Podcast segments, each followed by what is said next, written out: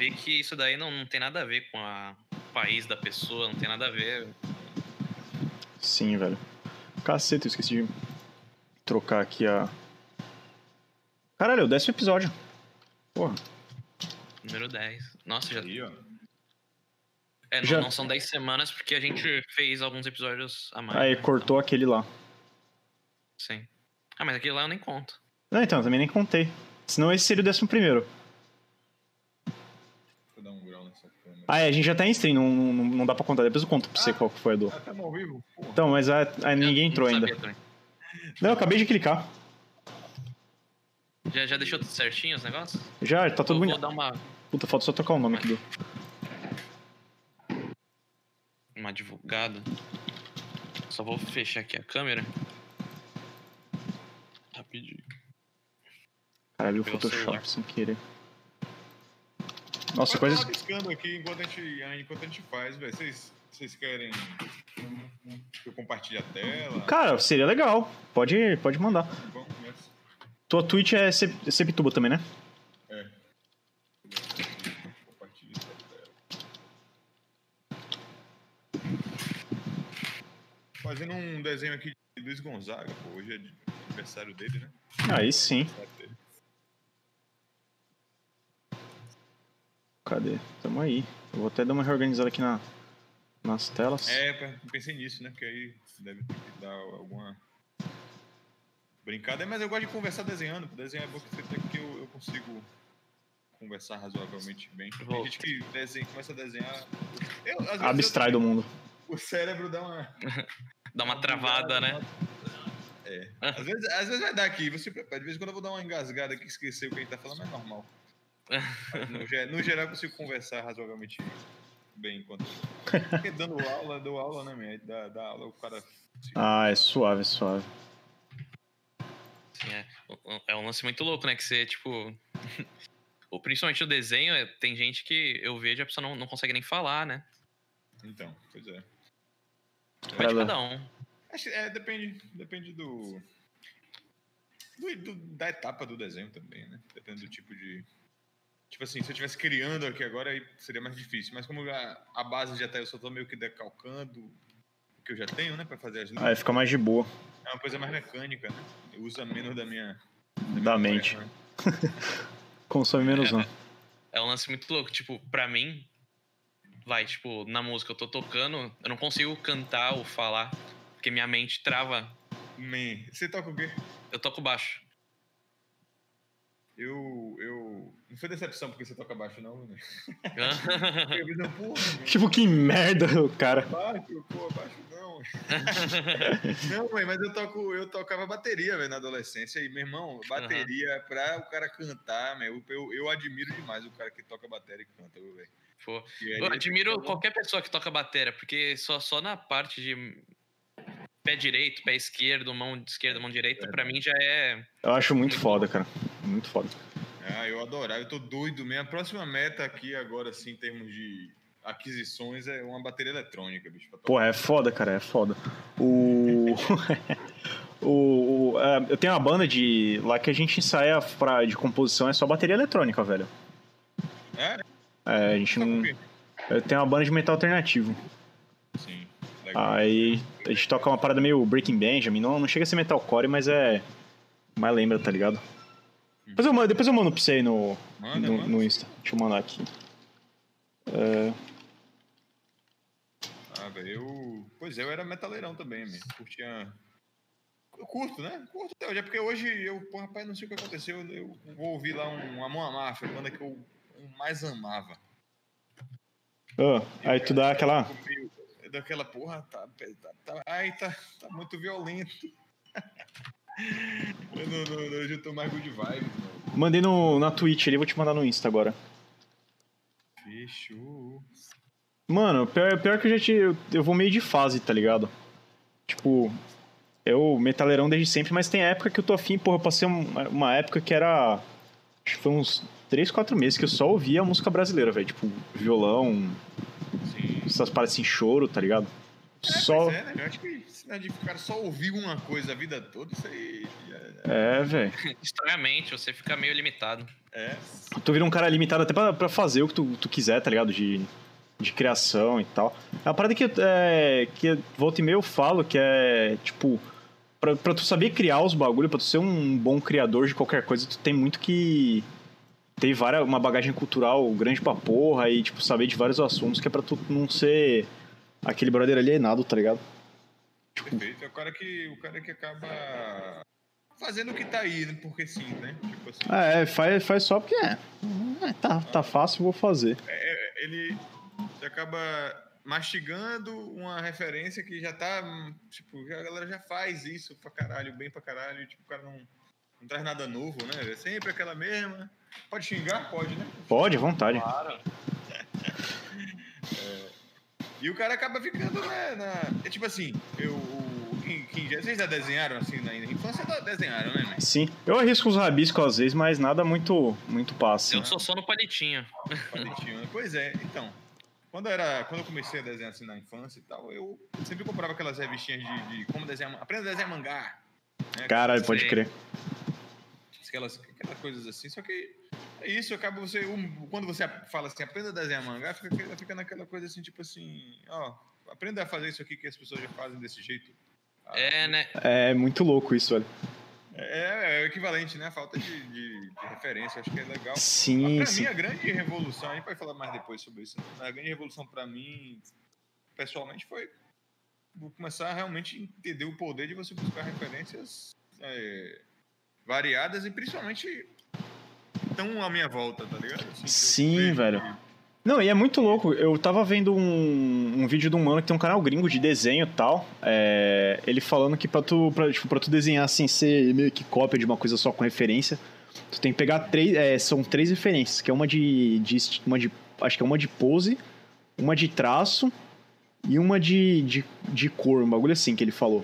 Que aí tu pega essas três junto e tu vai desenhar um bagulho com meio que tua, com a tua característica, tá ligado? Esse cara é o, aquele Ethan Becker? Isso, é um que ele fica fazendo. Que é muito engraçado que ele bota um, micro, um facão no microfone.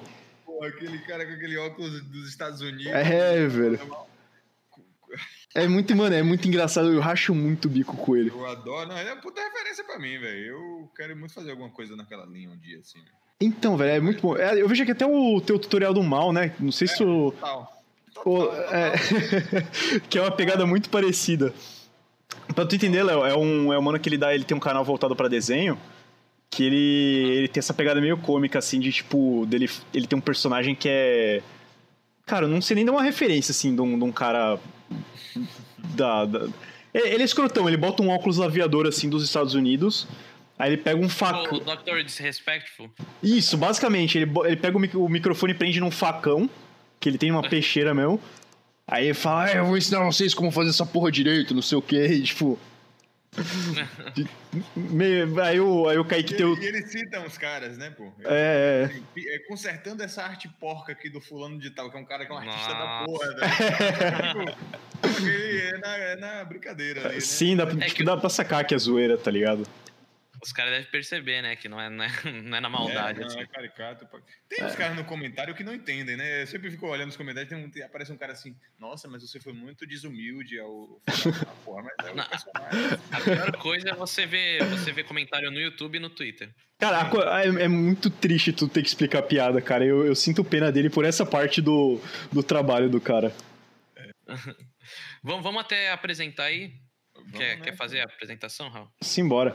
Senhoras e senhores, bem-vindo ao décimo episódio do Minhocas Mentais. Finalmente aí, estamos com uma quantidade legal de episódio. Tô aqui o Raul, o, eu sou o Raul, no caso, que em cima o Léo, tá sempre aí. E em cima do Léo tá o Kaique Pituba, grandíssimo ilustrador aí. Tem um, conheci o cara no Instagram, o trampo dele é muito foda. E hoje a gente vai ver uma. uma não, é, não é nem speed art, vamos acompanhar o cara, o processo criativo dele aí enquanto a gente troca essa ideia. Show de top. E aí? Salve. Bacana. Vai ser uma das lives mais diferentes, assim. É, então. É, Por que a galera não, não, não faz performance? Tem uma live com performance ao vivo, não, é? não, acho que é eu acho que- é, com performance ao vivo mesmo foi. Só o Jean, o Jean na. É, pô, só o Jean na, na segunda-feira aqui que quase começou a tocar com a guitarra autona no, explodindo o nosso ouvido, né? Mas aí a gente pediu pra ele- Mas aí ele se ligou que tava aberto e a gente já deu uma baixada. Sensacional, velho. Vamos nessa. E aí, qual é o, a Sim, nossa pauta aqui, gente? Antes Véi. disso, Kaique, você tem como dar uma apresentação aí pra galera? Quem Claro, pô. dá for uma assistir depois, quem vai tá Então, assistindo agora também. é, galera, seguinte e aí, tudo bem? Eu que tô confuso aqui porque minha câmera, minha, meu webcam tá em um monitor e, o, e eu tô no outro, eu fico tipo. Não pra onde olhar, né? Mas beleza. Sou Kaique Pituba, sou ilustrador, sou professor de, de pintura digital, ilustração, aquela coisa. Eu prefiro hoje a, a, a- linha de professor do que a linha de ilustrador, assim, sabe? Pode crer. mais da aula, minha... me apaixonei por essa onda aí, velho, de estar na sala de aula. Agora eu não tô mais na sala de aula, mas aí a pandemia me afastou da sala de aula, mas também me deu a oportunidade de Criar os cursos online aí. exatamente criar os meus projetos online, aí, independente da- de, de, de, de uma escola maior, algo assim. Isso está sendo uma experiência, rapaz, maravilhosa. E eu, velho, trabalho normalmente nessa linha do cangaço, né? Eu- a maior parte ali da. Sim, não é que eu trabalho só nisso, não. Eu, na verdade, não, não, não gostaria de estar vinculado a isso exclusivamente, mas muita gente me conhece pelo trampo que eu relaciono com cangaço, Nordeste, essa. Sim, mano. Foi, foi uma parada que. né? É uma parada que eu, quando eu vi o teu, teu perfil lá, eu, eu achei muito foda, cara. Porque é, é sabido aí que eu morei, pô, 12 anos em Recife, eu achei muito foda essa, essa onda aí. E o, e o traço bem característico, tá ligado? Uma, uma iluminação muito foda. Inclusive, não sei se tu reparou, mas o, o logo do Minhocas, eu, eu, eu que desenhei, ele é inspiradaço no teu traço. Ah, é? Ah, que foda, velho. Caralho. É, mano. O, o, Ah, na, Pode escrever, é verdade. é, então, só não fiz a orelha voando, porque aí ia ficar, ia ficar muito cópia, mano. Não, pô, mas agora tem que não. A partir de hoje, essa orelha vai ter Vai ficar desvinculada do corpo. Vai ter que voar. tá Luiz- É porque às vezes a galera, quando eu faço uma coisa um pouquinho mais, mais pro real, que aqui tá um pouco mais realista do que eu Uhum. fazer, eu acho, né? Assim, não tá realista, né, naturalmente. Mas Então, um realismo meio carica- caricatura, né? eu, carica- eu, eu exagero demais, adoro esse, essa coisa do exagero exagerado, ao ponto que a orelha sai da cabeça, o, sei lá, sai do lugar. né? É, mas aí eu acabei decidindo aqui. Mas quando eu, por exemplo, fiz um autorretrato uma vez aí, que ele tinha uma, uma, uma, uma- finalização mais realista, assim, só que aí eu separei a orelhinha, né? Só que a galera ficou tipo, ah, é Van Gogh, é referência a Van Gogh que arrancou a orelha. Eu acho que fica mais difícil de você abstrair e só aceitar, né? Quando tá mais realista, enfim, umas ondas assim, mas e é isso, galera. Eu sou esse cara, eu moro aqui em Nova Soure, né? Que é uma cidadezinha aqui do sertão da Bahia mesmo. Cresci isso. aqui, na verdade, aí tem tudo a ver, né? Então, acho que é, essa busca de, de, de, de, de, referências minhas, né? Tem a ver com essa minha infância nessa cidadezinha aqui, e aí eu trouxe isso co- com a forma né, do cangaço, o que não Pô. quer dizer... é, é, é, não quer dizer que é uma, uma coisa sobre o cangaço, mas muito mais sobre eu, né? Sobre mim, sobre minha infância, sobre as coisas que eu, Sim, velho. que eu ouvia, né? velho? Mas desde a infância você começou a desenhar nesse estilo cangaço? Você já teve uma época que, tipo, quis ir pra uma onda mais. Você falou até antes, né, de mangá ou de uma Sim, coisa mais americana? Total, eu não, não, não. Eu não me lembro assim de na infância fazer cangaceiro, nem nada desse tipo, não. Sabe, eu desenhava, velho, influências que todo mundo tinha, né? Dragon Ball, é, todo mundo, velho. Eu acho que não tem um artista hoje no Brasil que não foi influenciado de alguma forma por Dragon Ball, né, velho? Mas se você foi, não foi, no caso, tudo bem também, viu, gente? Mas é isso, meu. Dragon Ball, é, anime de modo geral, né? Aquilo que é Digimon, sei lá, essa, essa parada toda me influenciou a continuar desenhando, né? Acho que a continuar desenhando, porque todo mundo na infância. Desenha meio. meio forfão o bagulho lá. Não, pode crer. Tinha, tinha aquela coisa daquela, daquela, do, do reforço, né, velho? Da galera curtir. Eu acho que isso é importante também quando você é criança e tá começando a desenhar. Da galera, né, assim, na sala de aula. Pô, todo mundo achava, uau, que legal. Mesmo que não fosse nada demais, né? Sim, Mas sim. pequenas coisinhas impressionavam ali. E esse reforço das pessoas, né? Vai dando ânimo, né? Que legal, vai dando um ânimo, vai dando um gás, e o cara não para mais. E foi o que aconteceu mais ou menos comigo, né? Então, essas mesmas referências aí de, de, de desenho animado, pô, Mega XLR, numa animação Pode crer, do caralho. Achava sensacional, invasorzinho. Pô, invasorzinho mesmo, eu acho que tem tudo a ver com o meu traço hoje. Tô- Ah, real, velho. Essa, essa leva aí, né, velho, da nossa geração, anos 90. Eu nasci em 94. Pode crer, eu sou. Eu sou de 2000, mas eu peguei a. Peguei por causa da minha irmã. A, essa onda aí, então eu via a MTV, Fudêncio pra caralho. Aí, pois é. Vários bagulho muito louco. Eu parei quando eu era pequenininho, eu vivia, eu vivia me matando pra desenhar o Fudêncio direito. Não- Na época eu demorei pra caralho pra conseguir, não consegui. Eu adorava Prudência, eu achava aquilo ali o, o, o ápice da, da, da arte global. Cara, pior que era, porque é tipo um South Park brasileiro. Então, tipo, o South Park a gente assiste, mas tem coisa que a gente não sente do mesmo jeito, porque é a realidade dos caras lá da gringa. Fudêncio é, era, é, mano, é cagar e cuspir na nossa realidade. Tipo, qualquer lugar do Brasil você consegue relacionar, tipo, tudo, tá ligado? É isso. E aí, e sempre foi muito engraçado, cara. É isso, bicho. Meu, o, can- aí o cangaço ele entrou como. Assim, na minha infância rolava essa conversa, sacou? Tipo, por que que acontece? Morando aqui, minha família é uma família bem tradicional aqui do interior, né? Da, da- da Bahia. Então, Uhum. a minha avó, man, ela. Ela falava que, por exemplo, que a mãe dela, né, minha bisavó, conheceu o Lampião. Pô, minha avó nasceu em 38. Caralho. Imagine, nasceu em 38. 38 é o ano que Lampião morreu, né? Porra. Nasceu Lampião, tá falando, mas a, a mãe dela conheceu Lampião, recebeu em casa. E minha avó sempre contava assim, e tipo, fica evidente eu pensando hoje, né? Uhum. Que a criação da minha avó foi muito assim, assim dessa, da seguinte maneira, porque, um parêntese aqui, né? Porque ela, ela, quando eu fazia alguma coisa assim de errado, ela falava, pô, Kaique, é, não falava porra, não, mas ela, Kaique, se você ficar assim, Lampião vai vir e vai te jogar pra cima e vai te apanhar no punhal, que é isso que ele faz com criança malina, né? Apanhar no Que punhal, isso? ela pegava o facão e segurava a criança no facão. Então foi esse papo, ó, que viagem, né? Cara, isso, me, isso me marcou muito, assim, né? Essa, essas conversas e, e essa figura que é mítica, né, velho? Porque você, pô, trocando uma ideia com uma pessoa dos, dos anos 38, pô, dos anos 30, né, man? Você vê que a mentalidade daquela época é uma coisa que, assim, totalmente diferente do que a gente, da nossa visão de Sim. mundo hoje. Não tem como você pensar, até quando entra numa questão mais, mais de refletir sobre o cangaço e pensar sobre o que foi o cangaço, tudo isso, eu acho que às vezes as pessoas caem muito na mentalidade anacrônica, né, de pensar o cangaço com os olhos de hoje. Quando eu ouço minha avó falando, pô, que nasceu em 38, minha avó falando sobre isso, você vê que ali tem um, um, um modo de pensar totalmente diferente, que não dá pra gente desvincular uma coisa da outra, né? Cada momento da, da, da história ali tem o seu modo de pensar, e eu acho que foi por aí. Então, esse, toda essa conversa que minha avó sempre tocava nesse assunto, sabe, isso acabou retornando, sacou? Eu fiz errado aqui o negocinho da, da, do negócio aqui, mas beleza.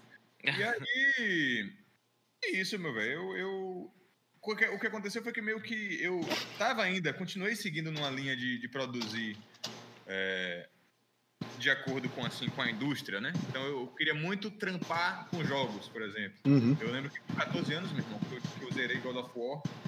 E aí no final você libera lá o making off e aí você mostra, mostra os caras desenhando Kratos lá e criando a concepção do personagem, dando vida àqueles personagens, àqueles cenários. Eu falei, putz, sensacional, isso aqui, queria trampar com isso. E aí eu fiquei nessa de, de querer trampar lá fora, trampar num estúdio e tal. Mas cada vez mais, velho, essa mentalidade de trampar, de fazer uma parada consolidada, assim, sabe? De para um estúdio, para Uhum. uma indústria que funciona, para tudo isso aí, acabou me. Eu percebo que acabou me. Acho que frustrando um pouco, né? Então, é assim. Porque é um. É um. um, um, um estilo específico, né? E eu fico meio que tentar me forçar a atender aquele estilo ali acabou sendo uma barreira muito grande. Especialmente quando a finalidade era simples- simplesmente financeira, né? Tipo, eu preciso conseguir um trampo, conseguir um emprego e tal. Isso me Sim. bloqueou muito. Então, quando eu, eu, eu comecei a desenhar o cangaço, foi uma, uma, uma tentativa de trazer justamente essa coisa infantil, né? Essa coisa de, porra, eu vou desenhar quando era criança, eu ia desenhar e. E fluía numa boa, pô. Tá ligado? Pô, eu só pegava e desenhava e tudo bem se saísse feio, se saísse bonito. E eu tava já me achando, tava desenhando e tava tudo. Eu não gostava porque não tava naquele padrão, Pode crer. daquele jeito. Eu comecei um processo de meio que Autossabotagem. tudo, né? É, exato. E através dessa sabotagem eu, eu tava preso, assim, e eu comecei a tentar ativamente buscar o meu estilo. Né? Então, o que Citan Becker falou, é que você até citou, de você buscar vários artistas, ele, ele encaixotou um pouco mais, né? Disse, basicamente, ele separou elementos, né? Cores, é, lá, não sei o que, não sei o que lá. Mas é basicamente isso, né? Você entender o que é que existe. Eu acho que o, o entendimento do realismo, para mim, né? Ou seja, tentar fazer algo mais no padrão da indústria, para atender aquela demanda foi importante porque me fez entender o que é que existe no desenho, o que é que, o que, é que pode ser trabalhado, quais são os fundamentos, né? O que, é que pode ser trabalhado? Pode ser trabalhado o ritmo, como se você faz uma, uma, um- uma coisa paralela com a música. Ritmo, harmonia, não sei o que lá, não sei o que lá. Eu identificando isso, eu consigo agora meio que experimentar para manipular o que é que eu curto fazer, o que é que eu não curto fazer, e aí encontrar meu, a minha identidade através também de referências de outros, de outros caras que eu curto. Pode crer. Também. Por aí vai. Não, e é. Pode, pode falar, pode falar. Não, não, só isso, eu falo pra porra. não, eu queria falar que é que rola um papo assim, eu vejo muito em grupo de ilustração e tal. Os caras falando primeiro, ah, primeiro domina realismo, tipo, saiba fazer realismo muito bem, para depois você inventar o teu estilo e não sei o quê. Como é que... Eu vejo que tem gente que fala que é assim, tem gente que fala que quem fala isso tá falando merda. Como é que tu. Isso não é um como é que tu meio eurocêntrico? Eu sinto. A ver, né? Se você for analisar pela. Se você for olhar é, pela história da arte, tem, é eurocêntrico, né? Assim, o, que o realismo, o que é o realismo? O realismo, aquele realismo renascentista, né? Aham. Coisa real. Agora, eu, não, eu, eu acho importante não confundir é, o fundamento com o realismo, né? Tipo assim, quando eu, falo, quando eu falo de entender a realidade, não é fazer desenho realista só e acabou. Uhum. É entender coisa. forma, porra toda, né? entender o que, que- o que, que constrói uma boa imagem. Pô. E você vai ver que artistas abstratos, mesmo, por mais que não representa nada, aquele cara entende como que uma boa imagem funciona. Como que eu Pra trago poder- a atenção de um cara para um determinado ponto, como que eu tiro a atenção do cara de um determinado ponto, como é que eu faço o olhar desse, do meu observador fluir através de uma imagem, como é que eu faço ele ter uma sensação, quais as ferramentas que eu tenho, como que eu uso a cor para poder tra- trazer uma determinada sensação ou outra sensação. Então, é entender quais as, o repertório de manipulações sensoriais que você consegue causar com a pessoa. Pode crer. Visualmente. Então, isso não tem a ver com realismo. Né? O cara que trabalha no trampo hiper exagerado, e até no- na abstração total, ele pode, não, não necessariamente está fazendo isso, mas ele pode muito bem dominar o, o- né, a compreensão das imagens, como você vê, por exemplo, a evolução de Picasso, né? Se você tem um artigo muito bom num, num- site que eu gosto chamado Bora de Panda. Mas você procura aqui, procura aí no Google Picasso Evolution, vai achar logo um artigo que mostra como ele era um cara que tinha um trampo hiper realista, no- com 15 anos, sacou? Ele Uhum. vai desconstruindo aquilo pra virar aquela loucura cubista, né, velho? Muito louca. Tô mandando aqui no chat da, da stream, pra quem quiser dar uma olhada. E isso de forma. E isso você encontrou é, num olhar meio autodidata, tipo, foi entendendo, trabalhando com isso, ou foi. Ou teve aula? Cara, eu tô, no, eu tô buscando até. Eu acho que o artista não vai ter um momento que ele chega assim e fala assim, porra, consegui. porra, você vê, Michelangelo, maluco, com 90 anos, falava que tava, que tava aprendendo ainda, né? Uhum. E eu acho que é mais ou menos a mesma coisa. Você não vai ter um. Não tem, tem muita coisa para aprender num, num, num- num tempo de vida. Né? Eu acho que é por aí. Mas eu, com a internet, assim, eu não, não posso me dar o luxo de dizer que eu aprendi sozinho, porque, na verdade, eu aprendi com os melhores professores do mundo, né? Entendo dessa forma. Na, véi, você tem na internet os caras que. eu- essa indústria que eu queria trampar, cara tá lá, o diretor de arte da Blizzard, tá lá dando aula para você na internet. Pode crer. Aprender com um puta professor, às vezes de graça, dependendo da- das maneiras aí. Sim, dependendo do- dos meios sub, sub, do submundo aí. Exatamente. Então, eu, no geral, eu digo que eu aprendi pela internet, não sozinho, mas justamente buscando essas referências aí. E aí é massa que uma coisa vai levando a outra, né? Você conhece um cara no YouTube, esse cara cita um livro, aí você quer se aprofundar um pouco mais, vai atrás dos livros, e aí você vai construindo isso. Claro que eu fiz alguns cursos, né? Eu fiz um, alguns cursos, assim, quando era criança, sabe? De um mês, assim, um curso de mangá, que eu desisti logo, que era muito chato, onde o cara ficava... O cara pegava um, uma folha com vários olhos de tipos diferentes. Aí ele copia todos aí. Aí, tipo assim, isso aí. Até hoje eu acho que não é um método muito eficaz, né? Olha, olha, olhando hoje, acho que não tem. É, então, eu. Das vezes que eu tentei, assim, aprender a desenhar mais objetivamente, eu, das vezes que menos durou foram. Foi quando eu tentei fazer desse jeito, velho. Hoje eu desenho meio na louca, tipo, é. Serve pra propósito meio. Meio assim, meio zoeira, tá ligado? Mas o, que me ajudou foi ter, começar. Eu não sei quem falou. De decompor tudo em objeto é, geométrico menor. E aí tu vai, tu vai mudando, tá? Foi uma parada que me ajudou bastante, velho. Principalmente pra desenhar à mão. É, Foi, foi bem, bem útil, assim. Aquela parada de fazer um. um cara, não sei nem, nem explicar direito. Tipo um quadrado com uma, com uma tampa meio curva pra fazer dedo. Uhum. Ajuda pra cara. É, é bem louco. Eu nunca fiz curso. Simplificar, né? Simplificar que a gente. O, o, o grande erro para quem tá começando é falando um pouco aqui da parte técnica, né? Quem não tá nem aí para desenho, faça favor de começar a se interessar nesse momento. Porque. É, o lance é esse, pô. A gente pensar em formas básicas, né, velho? Você, a gente, é, é- é- o ser humano, ele, ele se lembra, a gente se lembra das pessoas mais pelo, pelos contornos gerais da pessoa do que pelo detalhe. Então, por exemplo, eu estou vendo vocês aqui, eu vou lembrar da cara de vocês pela, pela forma do rosto, pelo óculos, pelo, pela, pelo tamanho da boca, a relação dos, dos olhos, enfim. Essa, essas, essas proporções básicas, né? E não o, o pelo do, do, da barba que está saindo. Então, isso é menos, isso é mais secundário, né? Menos importante do que essa, esse contorno geral, essas formas Pode crer. Tá falando uns cachorros lendo, latindo aqui, mas lendo ia ser foda. Ia ser Caraca, ia ser Os cachorros lendo. Ser ou não ser? Caraca. Os, só os cachorros shakespearianos aí. É, pô. Velho, a parada é essa. Eu, eu, eu aprendi. Ah, teve um curso que eu fiz que foi revolucionário, que eu fiz um curso com um cara que eu adoro, assim, desses da indústria, assim. Da... Foi um gringo chamado Anthony Jones, um cara que eu acho espetacular. E ele é um cara que ele tem também essa, essa visão muito racional, né, de, de, de, de saber exatamente, sabe, ele, ele sabe descrever o que ele está fazendo muito bem, ele sabe explicar bem o que ele está fazendo, sabe decompor em termos simples, né, eu acho que porque ele aprendeu já mais tarde e tal, uhum. é, ele consegue passar aquilo muito bem, é um cara que, como professor, também me inspirou muito a seguir nessa linha de, de dar aulas e tal, e a arte do cara é brutal. Anthony Jones, também conhecido como Robert Pencil, é muito legal o trampo dele. Pô, é isso. Um momento de um mês com ele foi assim, abriu muito minha mente, sabe? Pô, brabo. E agora, volta e meia, eu faço um curso ou outro. Agora mesmo eu tô fazendo um curso de quadrinhos pô, com um cara brasileiro ótimo chamado Magenta King, que manda bem demais também, tá, tá sendo bem legal. E aí, é isso, velho. Agora fiquei curioso, Léo, sobre a, a. Discorra um pouco mais sobre essa coisa da visão eurocêntrica aí, que eu fiquei eu acho que dá um, um bom papo aí. Não, é que eu, eu, sinto, né, essa parte de realismo, quando a gente vai pensar, é, é, é um lance total eurocêntrico que eu vejo, até mesmo a galera do, do Picasso que você tinha falado, né, uhum. quando, quando chega na parte do cubismo, a galera já, muita gente fala assim, ah, ele parou de desenhar. que, que é um bagulho que para mim eu acho muito louco, porque para mim o cubismo foi quando ele realmente entendeu a arte dele, né? Uhum. Uhum. Eu acho que tem, acho que é tem a ver com aquela é, parada da, da galera ver como, como arte só o, que é, só o que é ou muito realismo, ou muito realista, ou muito bonito, assim. E, e não. Bonito, é claro, é subjetivo, mas, tipo, por ser uma parada muito perfeita e o caralho é. Vem de movimento europeu, né, velho? Tu não vê praticamente outra, outra cultura. E aí. Se você for ver também, tipo, a arte japonesa, a arte oriental, é um lance que não tem nada a ver com realismo. É, totalmente.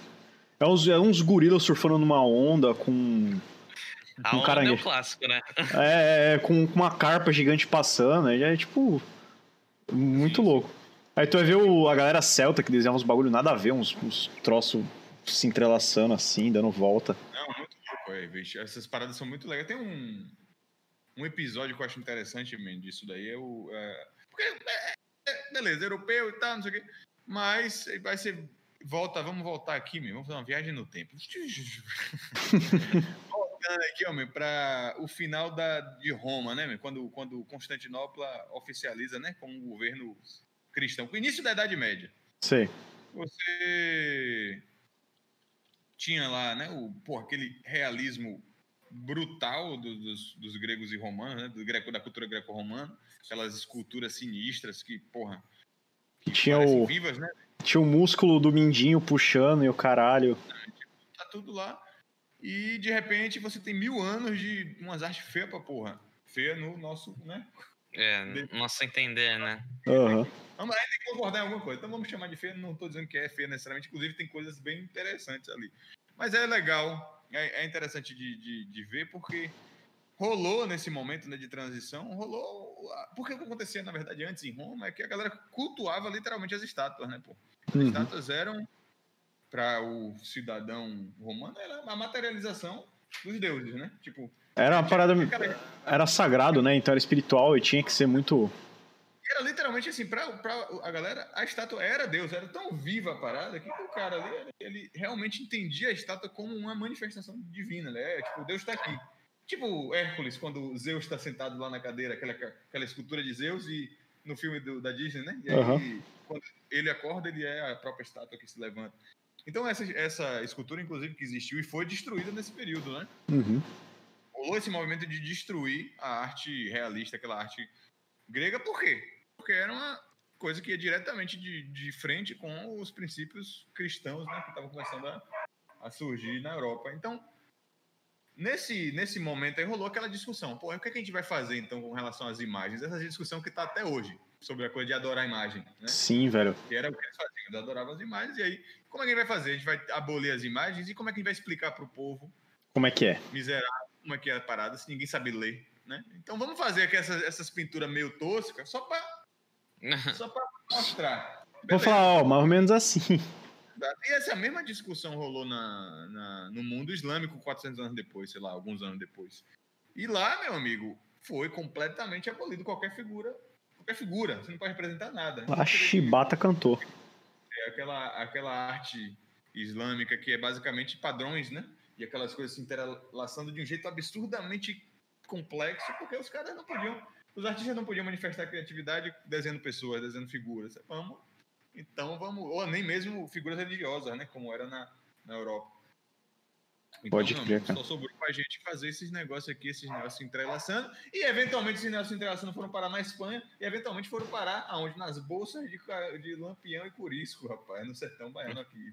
Caralho! Louco. se não fosse, se não fosse a Grécia Antiga a cultuar as estátuas, Lampião talvez fosse diferente aí, ó. Caralho, muito louco, velho. Que louco. Plot Você twist. curte bastante a história da arte, né? Adoro, man. Adoro porque os problemas que a gente tem como artista hoje já foram resolvidos, pô. Tá ligado? A gente tem 50 milhões de anos aí dos caras resolvendo esses problemas. Pô, vamos ver o que, como é que era, se a galera dava soluções, né? Para os problemas que eu encontro no meu trabalho hoje. Então, o, como, porra, como que os egípcios conseguiam dar uma ideia de importância só com a escala, só com o tamanho. É uma coisa que eu uso o tempo todo no meu trabalho. Se eu quero dar evidência para um elemento numa imagem, é que ele tem que estar maior. Os egípcios faziam isso de uma forma mais literal, né? Colocando o cara lá grandão, gigante. e Os malucos pequenininhos. É. Então, é, é, é, isso é muito doido, esse papo de arte, porque, tipo assim, a gente tá falando aqui sobre ser criativo, ser inovador, no- usar referências e ser diferentão, né? Tipo, vamos buscar referências diferentes pra gente não ter um trabalho igual dos outros. Aí você vai pro Egito Antigo, meio, os caras ficaram 4 mil anos falando assim, meu amigo, tem que ser exatamente desse jeito. Se não for exatamente desse jeito, você vai pra chibata. E, é, e era o, o, o status quo ali da cultura da arte da época. Era, não era valorizado o cara ser inovador. Se o cara fosse inovador, o cara tomava uma surra e.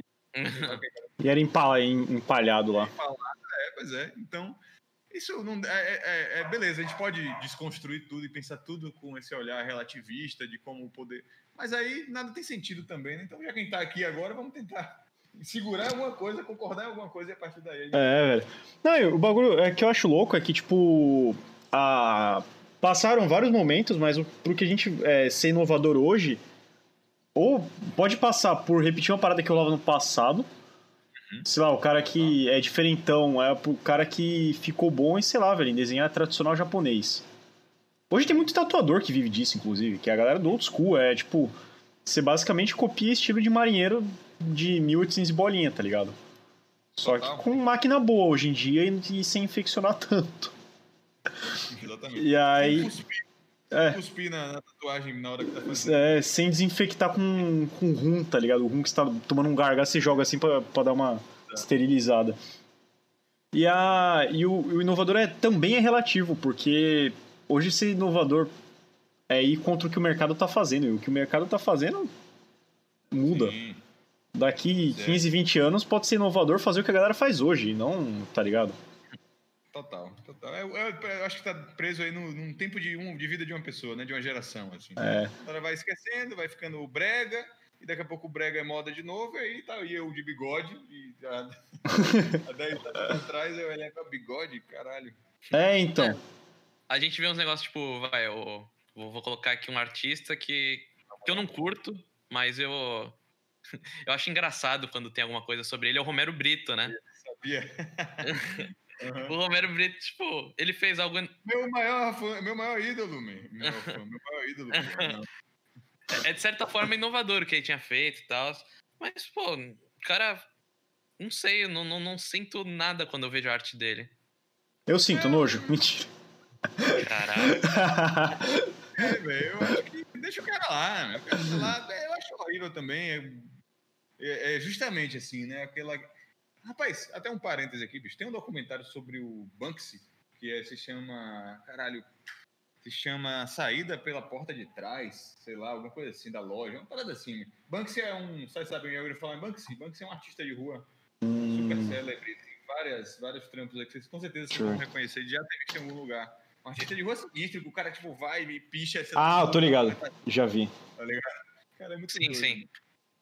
Muito legal esse documentário dele. Mostra, mostra mais do que ele, mostra um cara. Isso vai ser interessante pra gente falar sobre o Romero Brito, né? Um parêntese. Olha os parênteses que tá rolando aqui, meu amigo. Sim, porra.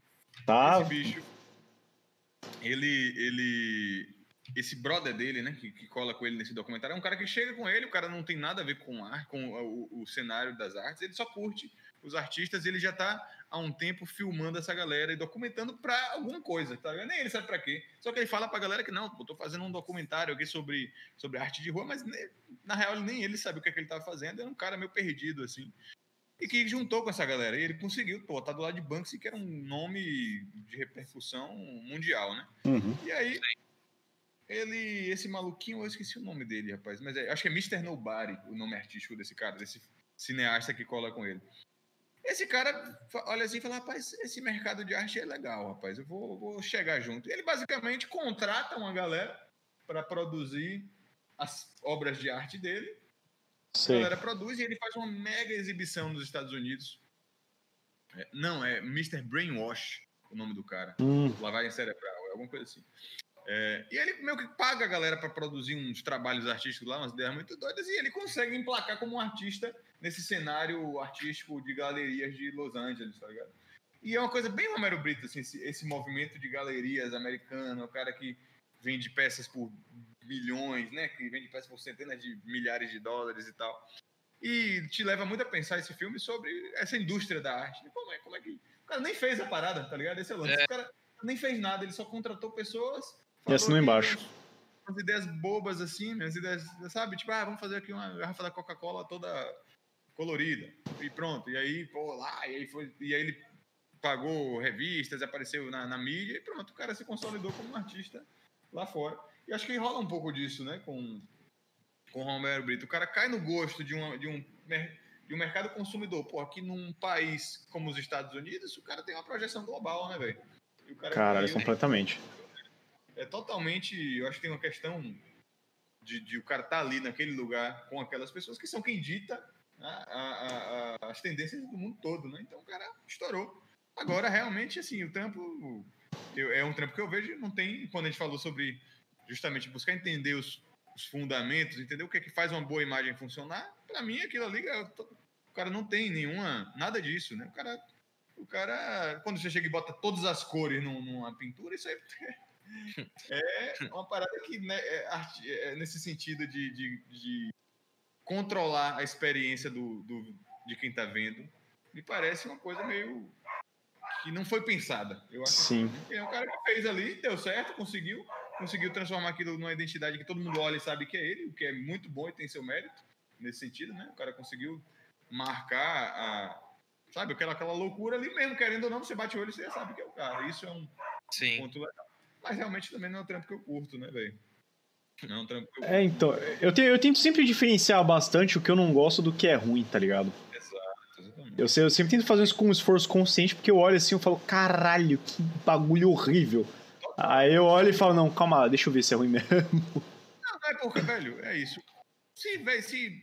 Beleza, eu posso curtir pra porra Anthony Jones, tá ligado? Esse cara que eu falei. Esse Uhum. artista que, porra, é o cara que manja pra caralho, sabe tudo de design, sabe pra caralho, e você vê ali aquilo se materializando. Mas se eu der uma bolsinha pra minha mãe de Anthony Jones e uma do Romero Brito, ela vai querer a do Romero Brito, pô. Então, velho, quem sou eu pra dizer o que é é melhor e o que não é melhor? Depende do, do contexto também. É, Depende de quem eu- vê eu, também, eu, né? Eu respeito o cara. Eu acho ele meio babaca, isso é. Ah, isso daí não tem Ah, isso aí é, negar, é né? unânime, acho que até quem ama ele. Exato, esse cara é babaca, né? O cara fala um monte de besteira, o cara se posiciona, né? Como se ele fosse, nossa, não, porque a minha história de vida é só. Também, é, é, baixa a bola aí, mano. Você só, só mais um, igual a todo mundo aqui, ninguém é melhor. Daqui a pouco, é, daqui a pouco todo mundo esquece, tá ligado? É, pois é. O... Pois é, tem. Um- um- uma das melhores coisas que eu já vi relacionada ao Romero Brito, com certeza, foi o vídeo da mulher tacando o vaso dele no chão. Nossa, isso daí é lindo. Cara, eu olhei. eu- Isso daí é arte, isso daí é arte. Isso sim, isso eu acho que essa foi a melhor aplicação que eu já vi da arte do Romero Brito, cara. Pegar e jogar no chão. O Romero Brito, ele é, ele é. Ele é uma figura conturbada, né, Mi? Eu não gosto nem de falar muito sobre, porque, sei lá, você que fala sobre qualquer coisa, a galera já fica assim, de olho. É. Mas é, eu acho isso aí, meu. Eu acho que o cara é meio babaca e isso já tira bastante do mérito dele. assim. Sim. Daqui a pouco, daqui a pouco ele te cobra no Instagram, vai mandar um DM pra tu. Eu, cuzão, tá falando o que de mim? É, Hoje a gente tem a- a- a- o privilégio de ver numa época que o artista ele tem que ser. O trampo dele tem que ser bom, mas ele também tem que ser bom. A gente sabe como ele é também na vida pessoal. É. Você não vai saber como era Michelangelo, né, man? No dia a dia. Devia ser um pau no cu também, né? é. Sai daqui, modelo, filha da puta. Vai, posa aí, caralho. Devia ser otário pra pôr esses caras da, da, Renascença. Imagina, não, não sabe, imagina se esses caras tivessem Twitter, meu irmão. Tava Mas- can- cancelado, cancelado. Não ia ter mais em igreja nenhuma. Não imagina o, o Da Vinci, né? Que, tipo, o cara é- era meio perturbado de, de ir no cemitério, abrir o corpo das pessoas pra. Imagine, né? É, Pois é, imagina o rolê desses caras. Pô, e, e a gente tá vendo. Ah, desculpa cortar aí, mas eu, eu tô vendo até você desenhando aqui e eu queria perguntar da, da sua ida pro digital. Imagino que você tenha começado desenhando é, em papel, né? E tal. Deve ser o normal da. Com certeza, com certeza. Eu. Não, não, meu. Eu comecei no, no digital mesmo. pô. Não, não, não. Eu tô gastando. Quando, eu, quando, eu, quando eu comecei, eu falei, ai mãe, me dá um tablet aqui de 17 mil reais. Dá um, Me dá uma um Cintiq. iPad aí. Me dá uma Cintiq aí. Os caras tiveram que inventar só pra atender o meu desejo. Passaram vários anos no desenvolvimento. É, então, pô, é, é Cintiq é de, de Kaique Pituba. Não, mas deve ter. Isso Vira é uma coisa que eu penso. Tipo, hoje em dia deve ter. Deve ter criança que começa desenhando digital. Ah, com certeza. Bem, meu amigo, você tá por fora. Uma vez eu vi uma criança, eu tava no dentista, man. Opa aí, velho, que viagem. Ele tá no dentista na fila de espera ali. E aí tinha uma menininha assim com um tablet. Não, com uma revista, tá ligado? De, de, de consultório assim. Aí ela, mãe, não tá passando a página. Fazendo assim, tá ligado? Como se tivesse num, num iPad, man. Caralho, velho. Nossa, E isso eu nunca cheguei a ver. Pois é, isso aí foi, eu fiquei chocado. Eu fiquei, caralho. Você olhou assim, você botou a mão na barba, ela ficou branca, assim, tipo, caralho. É. Muito Pô, isso louco. é um bagulho muito louco, porque, tipo, ainda assim o Brasil é um, é um país que não é totalmente desenvolvido. A gente vê muita, principalmente na minha rua, muita criança brincando de bola na rua. Mano, mas você vai ficar surpreso. É que você mora num portal pro passado, né, Léo? Ah, é, a minha rua. minha rua tá, tá perto do barro ainda. Velho, eu. Engraçado isso você falar, porque eu recentemente tive uma experiência muito doida aí com relação a isso. Que eu, a gente fez um.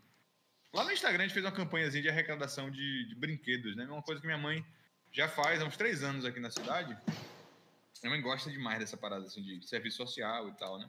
Ela sempre tá Uhum. fazendo coisas assim pela, pela comunidade, principalmente a galera dos povoados, né? Que eu moro aqui nessa cidadezinha, tem 20 mil habitantes, mais ou menos, incluindo os povoados do, do, do Soure aqui, né? Que é a cidade. Então, esses povoados, né? Tem povoados que tem 100 pessoas, 50 pessoas, mil, né? Os maiores, assim, então bem pequenininhos, vários, várias comunidades, alguns que tem uma pegada, assim, de vilarejo mesmo, tá ligado?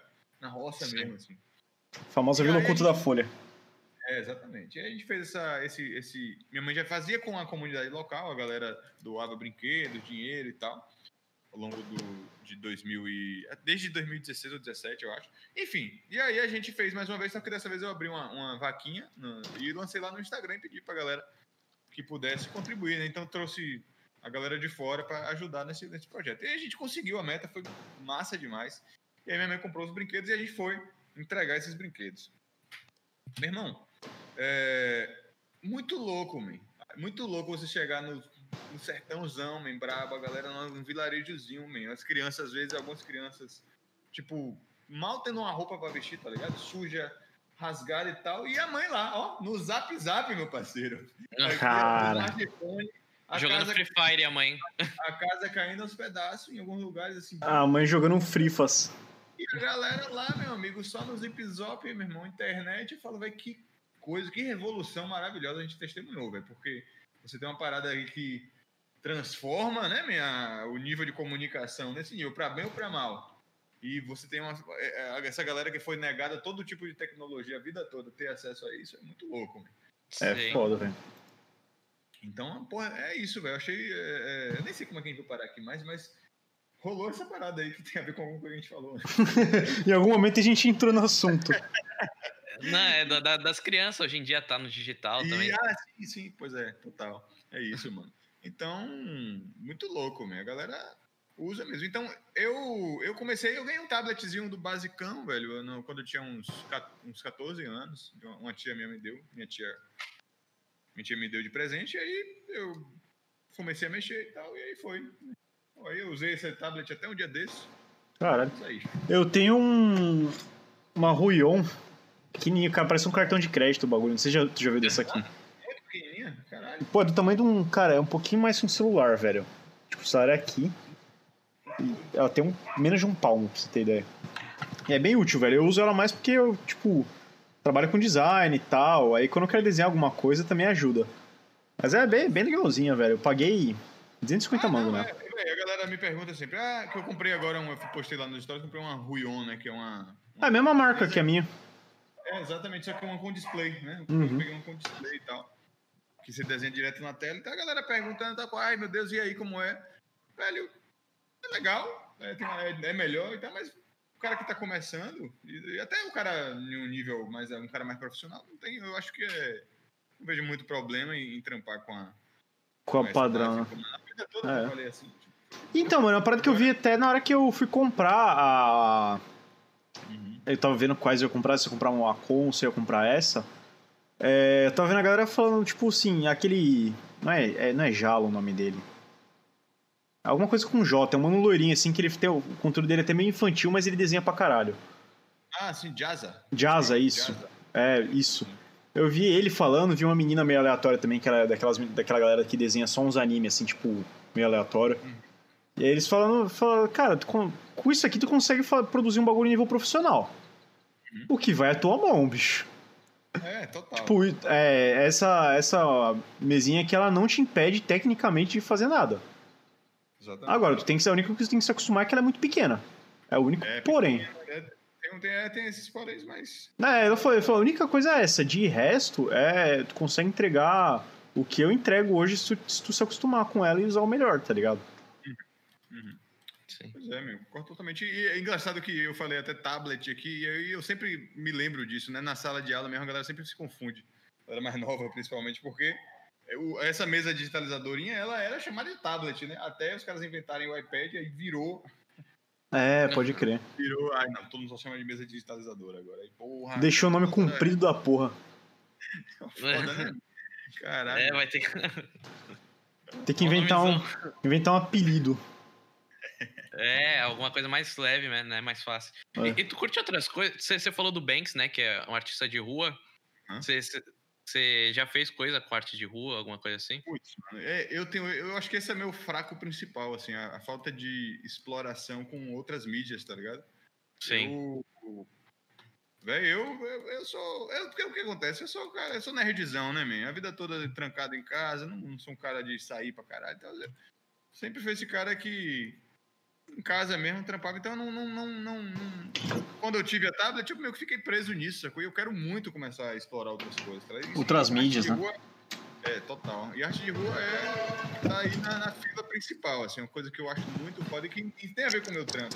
Eu acho que o meu trampo ele é muito influenciado, inclusive, pelos nessa onda de, de buscar é, o que tá à minha volta, né, pra, pra, pra, pra enfim, pra criar. Eu busquei muita referência, não de forma tão direta, talvez. Eu não sei se eu saberia dizer, citar nomes e tal, mas eu busquei muita referência nos artistas de rua de Salvador, por exemplo, né? E eu, eu hoje Hum. olho assim pro meu trampo, eu acho que tem muito a ver com o que muita gente faz em Salvador. O Pivete Bigode, né? Bigodônia é um cara sinistro, um cara que manda muito lá de Salvador e outros outros artistas aí que eu que me influenciam, com certeza, né, velho? É, eu acho que até de modo subconsciente, sabe? Eu tô ali todo dia. Sim, velho, tá em contrato com os caras e tal. certo? Sim. Então, eu acho que é arte de rua total. E eu queria muito fazer isso aqui na minha cidade, tá ligado? Eu não queria levar isso pra Salvador. Eu queria pegar e fazer, porra, ficar um murão aqui no, no sertão para que nunca existiu aqui e mudar a cara da cidade um pouco fazendo isso. É uma coisa que tá nos meus projetos aí, velho, com certeza. Caralho. Pega o, pega o da tua casa aí, mano. É, pô. Pega... É verdade. Pois é.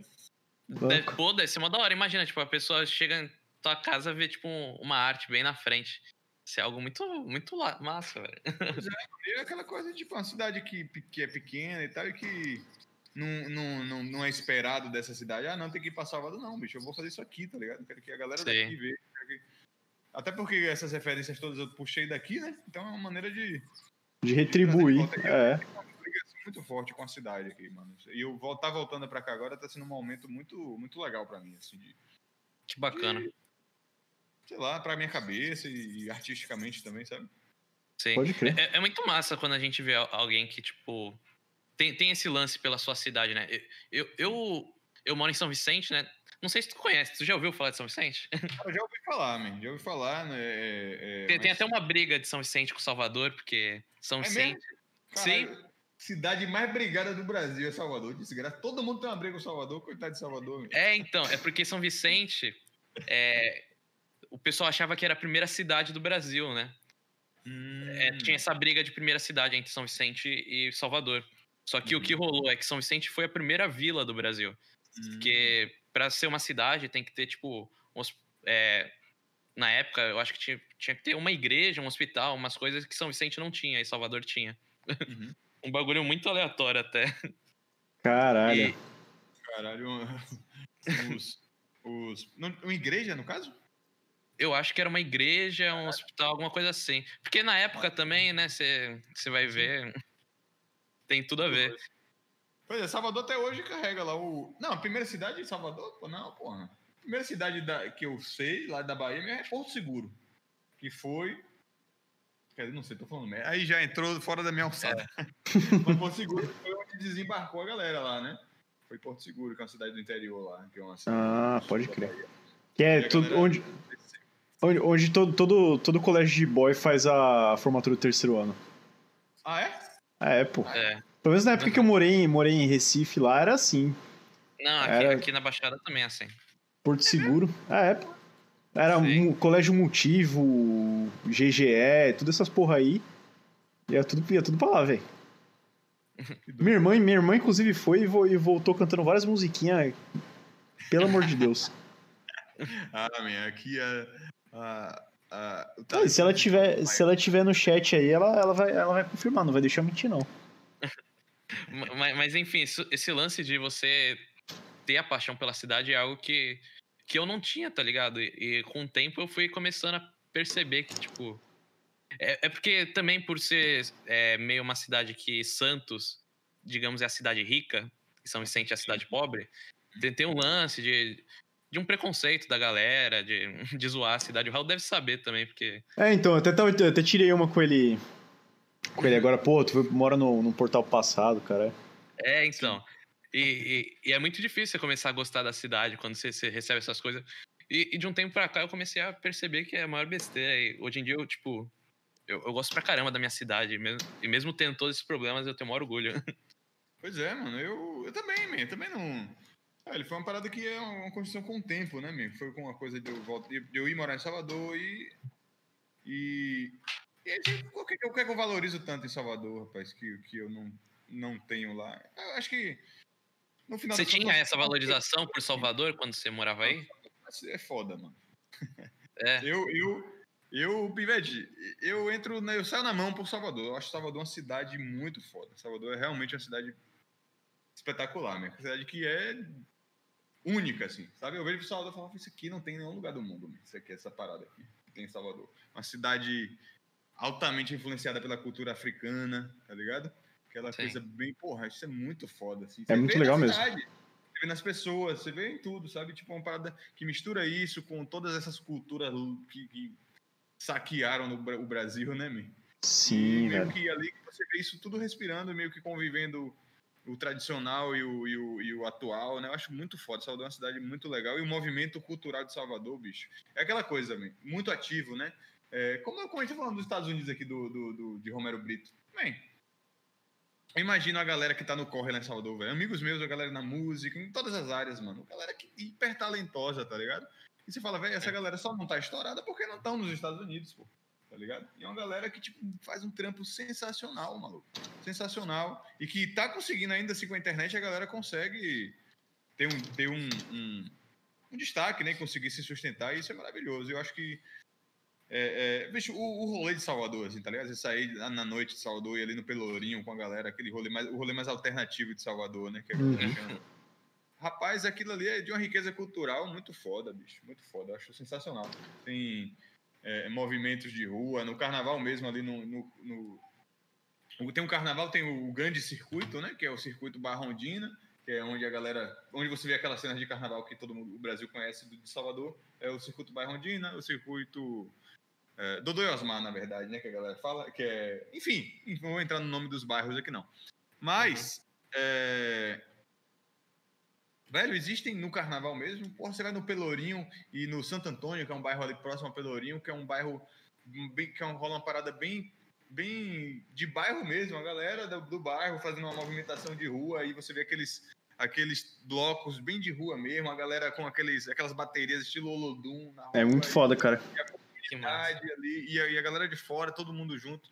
Pô, aquilo ali é espetacular, mesmo, assim, não tem, não tem coisa igual. Acho muito foda Salvador como uma, uma capital do jeito que ela é, né? Agora, é isso, como eu estava falando até mais cedo aqui, eu acho que questão de trabalho e toda essa coisa me desgastou um pouco com relação a Salvador, né, velho?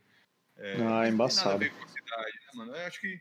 E custo de vida também, né, bicho? Porra, imagina, eu vou alugar um apartamento para morar em Salvador, perto do trampo como, como eu fazia, eu aluguei e dividi com dois colegas. A gente pagava lá, bicho, mais ou menos R$ 1.800 no apartamento de aluguel. Cada uhum. um pagava um terço. Bem, hoje eu venho aqui no, aqui no. Claro que isso não é um fator decisivo, mas eu consigo aqui uma casa no centraço, aqui na, na, na frente da praça principal, que é o, o centro da cidade. 300 pontos você aluga uma casa. Cara, pode crer. Mas, é, é, um preço. Não, é, não que seja por isso, mas pesa também na cabeça do cara, né? Você tá ali trampando, trampando, trampando, e aí, porra, só pra ir pro aluguel que não, não tem retorno nenhum, né? Aluguel é fora, pagar aluguel é uma merda. Aham. Uhum. Tá é, fudido, cara. né? Você, você vê 300 reais no centro, um bagulho, tipo, é um é. preço absurdo, assim, de, de barato. É, por para é pensar, né? Não, é muito são muito baratas no interior. É muito louco. Não é por isso que eu tô aqui, não, os caras, mas. Mas, cara, é muito doido, meu. Que é, você, tem, tem dias que. Pô, olha que coisa legal que rola aqui. Eu quero fazer um videozinho mostrando isso, postar, postar lá no Instagram, talvez.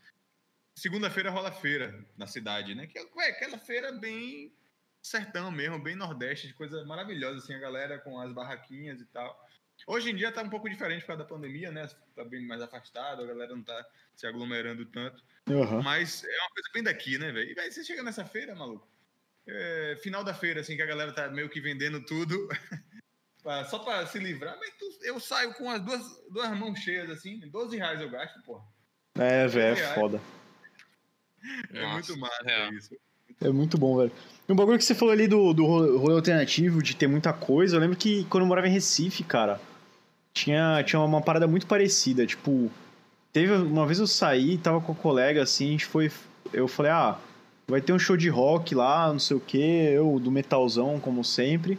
Tentei arrastar a mina que nem era do, do, do metal, assim, pra colar lá. Aí a gente foi chegando perto, assim, ela foi tipo, cara, não, não vou, não, tipo, pô, tá meio, meio fora do que eu gosto tal. Tentou, tipo, falar do jeito educado de isso aqui tá uma merda, eu não quero ficar. Aí eu falei, porra, velho, demorou então, vamos ali, tipo, vamos na outra quadra ver o que tá rolando. Numa quadra tava rolando, tipo, metal. Na outra tava rolando ensaio de maracatu, velho. E, tipo, vários bagulhos assim, muito foda. E na outra tinha um bagulho que tava tocando reggae. E era. Eu acho muito foda o centro porque tem dessas, tá ligado? No. Então. Num bar lá que eu, que eu cheguei a tocar quando eu tinha o cover do Metallica. É. De frente era uma igreja. E entre esse bar e a igreja tinha um lugar que se tocava uns punk trashzaço, assim. E era massa a mistura que, tipo. Na mesma rua, Olava, assim, né? você viu uma galera de terno e uns manos de colete com a anarquia bem grande, assim, nas costas, essas, essas porra assim. Era, era, era muito, muito louco o surubão cultural ali do. É, é isso, eu acho isso maravilhoso lá em Salvador, mano. E, e tem um. um... Lá você falou de igreja, eu lembrei, mano. Lá no, lá em. Lá em. Nesse bairro que eu falei, o Santo Antônio, que é um bairro próximo ao Pelourinho. Tem, um, tem uma igreja lá, man, que rola umas festonas e quem organiza a festa é o padre, é o pai que viaja. Ué. Caralho. O balada gospel. Do lado da igreja é balada mesmo, a galera vai, rola de tudo. E o padre é o organizador, que loucura, man. Que, que coisa Caralho. pra caralho, é muito foda isso. Rola umas Hum. paradas assim, mano. Salvador tem várias coisas doidas assim. O Nordeste, na verdade, tá cheio de história, assim, velho. Que se a gente for ver, maluco, é cada coisa que a gente. Se, se alguém escrevesse, a gente não acreditaria, tá ligado? Mas, É, então, uma parada meio. Parece que é fora da realidade, mas tá bem dentro, na real, né?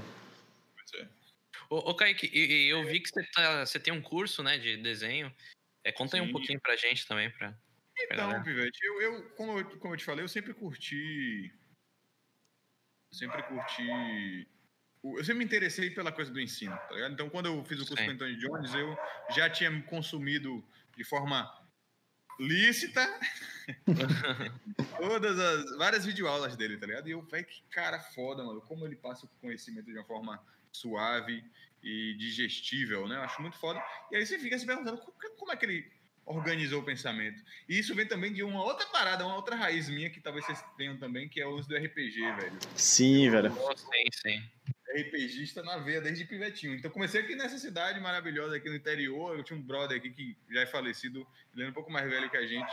E ele ensinou uma geração toda a jogar RPG, a curtir quadrinhos, a galera, a geração nerd dessa cidade. Muito É culpa dele. Culpa dele, é. E o lance do RPG, eu gostava muito também de, de mestrar, e eu comecei, eu começava, eu, via, eu vejo, inclusive hoje, dando aula, eu vejo muitos paralelos, mano, com mestrar e dar aula, sabe? Tipo, você manter a galera Entretida. Entretida, né? tentar de saco cheio e trazer a galera pra pra dentro dessa história, enfim, toda essa, essa vibe de aula, velho, eu relaciono muito com o RPG, que é uma parada que eu adorava e que me ajudou muito, muito, muito nesse sentido de desenvolver o jeito que eu falo, né? Falar melhor, me comunicar melhor, expressar melhor e organizar as ideias quando eu tô falando. Só, só- só uma pergunta. A aula é gravada ou é online? Então, vou te falar. Aí o que acontece? Essa, o meu curso atual é, é ao vivo, é online Ah, que massa. o curso atual. Eu, aí o que aconteceu foi que eu, em 2017, eu tenho, um dia desse eu tava vendo aqui um- uns documentos antigos que eu tava limpando o drive e tinha lá. É, 2017, eu sempre gosto de fazer algum tipo de planejamento, né? Do Uhum. ano, assim, sabe? O que, é que eu espero desse ano? E eu lembro que em 2017 eu coloquei começar a dar aula. E. Ou foi 2016? Acho que foi 2016, na verdade. E nessa de começar a dar aula, rapaz, rolou uma oportunidade de um brother que. aliás, um brother do meu pai, que ele trabalhava com informática, tinha uns computadores lá, uns notebooks lá que ele. eh, que tava lá, mofando lá. E ele tinha um espaço, eu falei, Picate, bora fazer um curso, né? Bora fazer um curso independente aqui de, de desenho.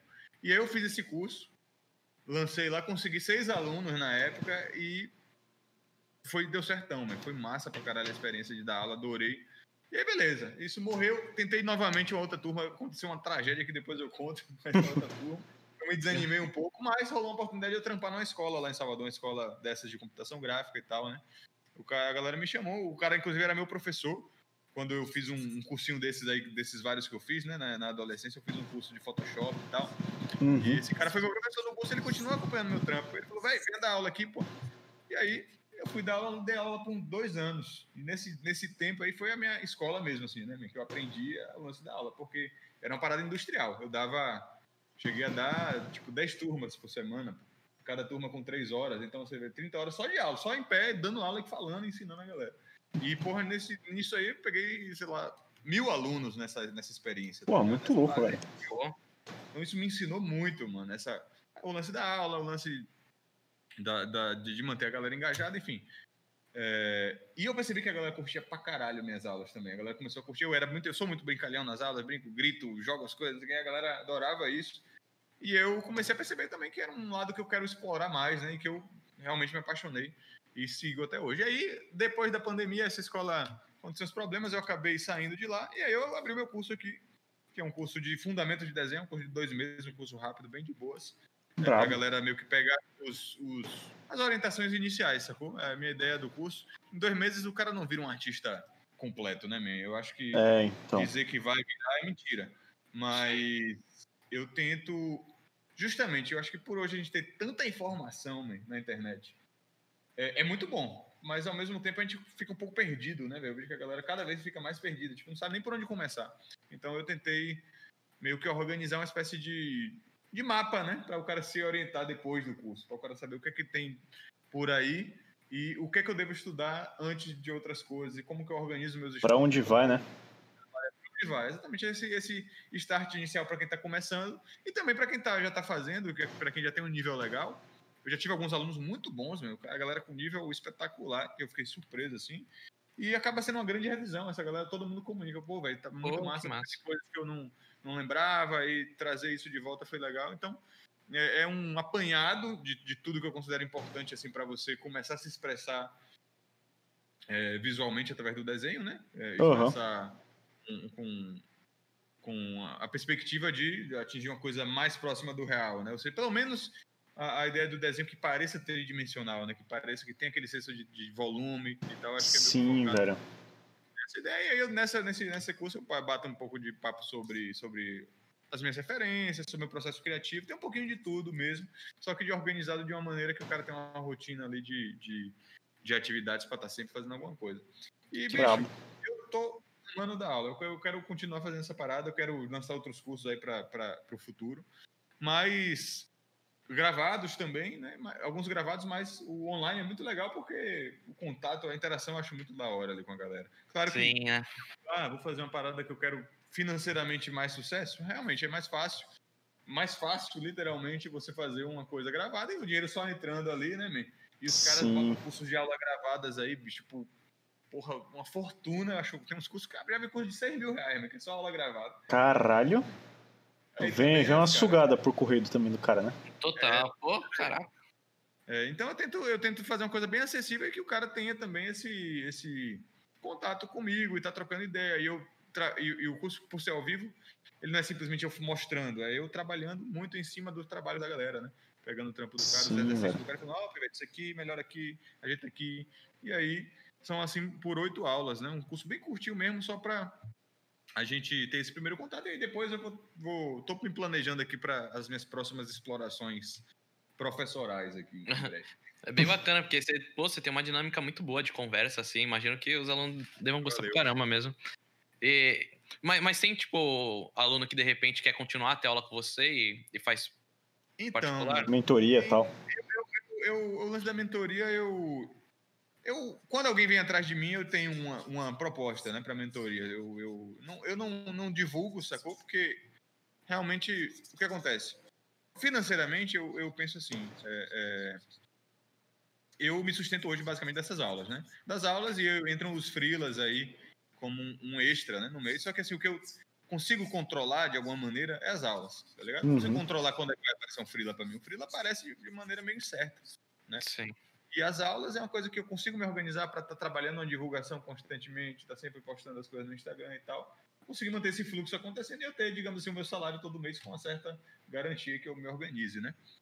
É, Então, bicho, para o cara fazer a mentoria com um, um aluno só, é, é pouco viável para mim, sacou, man, financeiramente? Porque Imagina. Tem que separar aquele tempo que eu tô deixando de fazer um freela, tô deixando de, de- de dar aula em uma turma, que eu cobro muito menos por pessoa, mas no volume total, para mim vale mais a pena, né?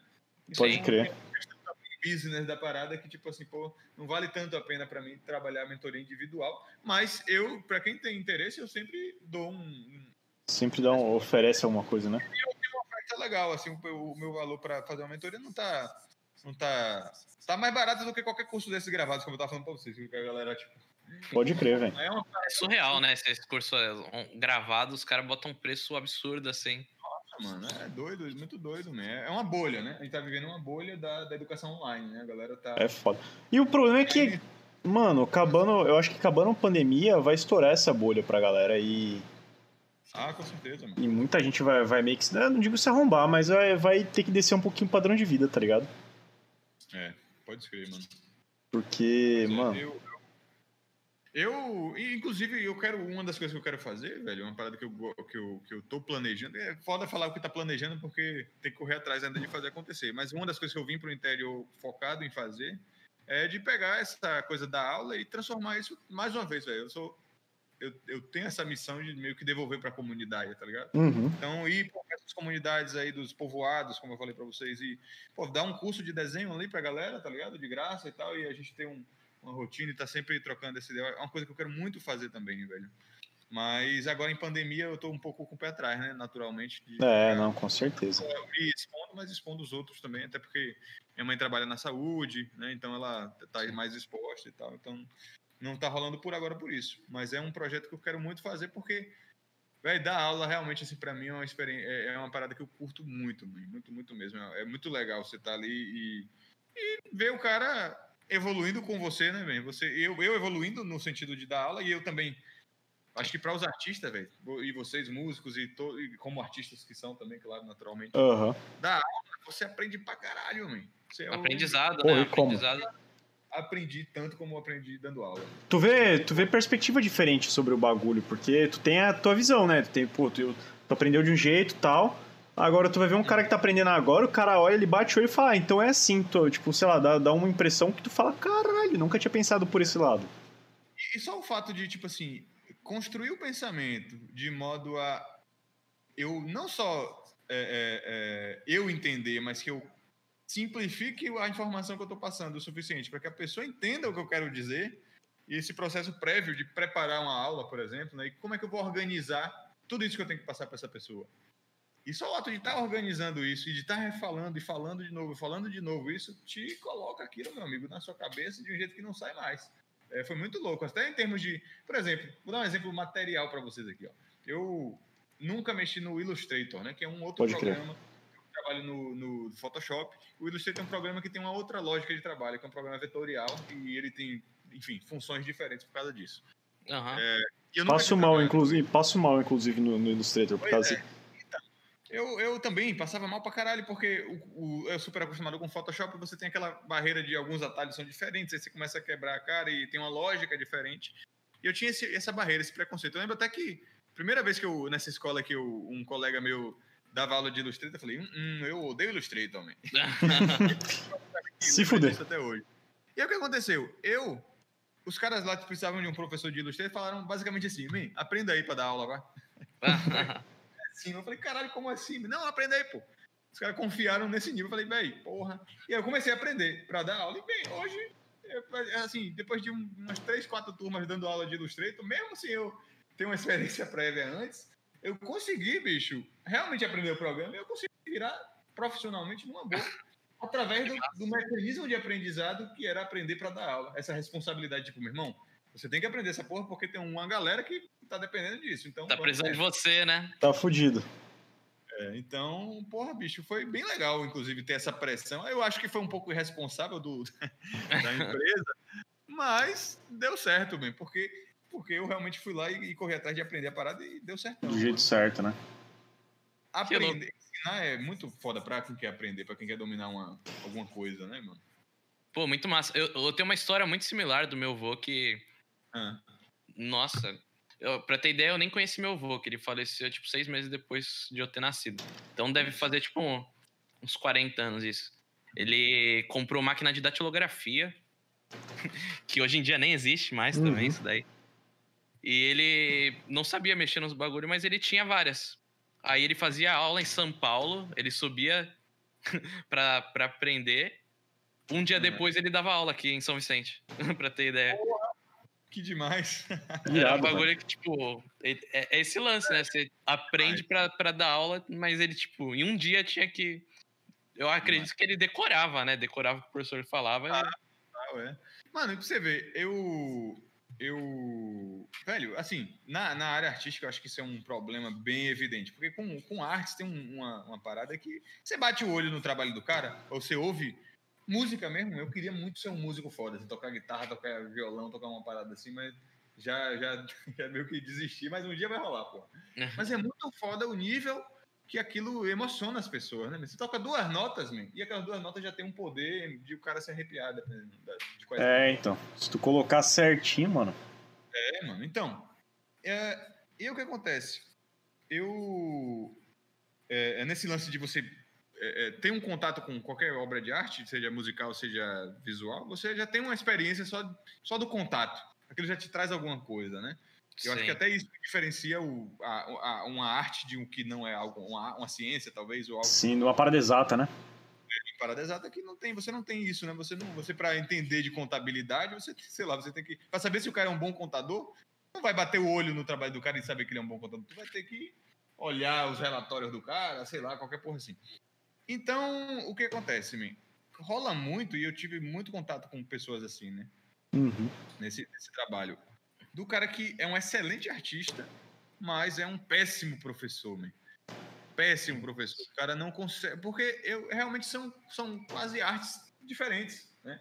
Não adianta, Total. o cara ser excelente no, no, no, no- no trabalho dele se ele não consegue comunicar o que ele está falando. Sim, Ah, velho. então, eu um cara que eu tinha um colega que era um monstro, é um monstro, é um cara que eu sou fã mesmo, o cara é sinistro, o cara trampou, por exemplo, ele é um cara da indústria, tá ligado? Trampou no Street Fighter, lá de Salvador, cara, gente boníssima.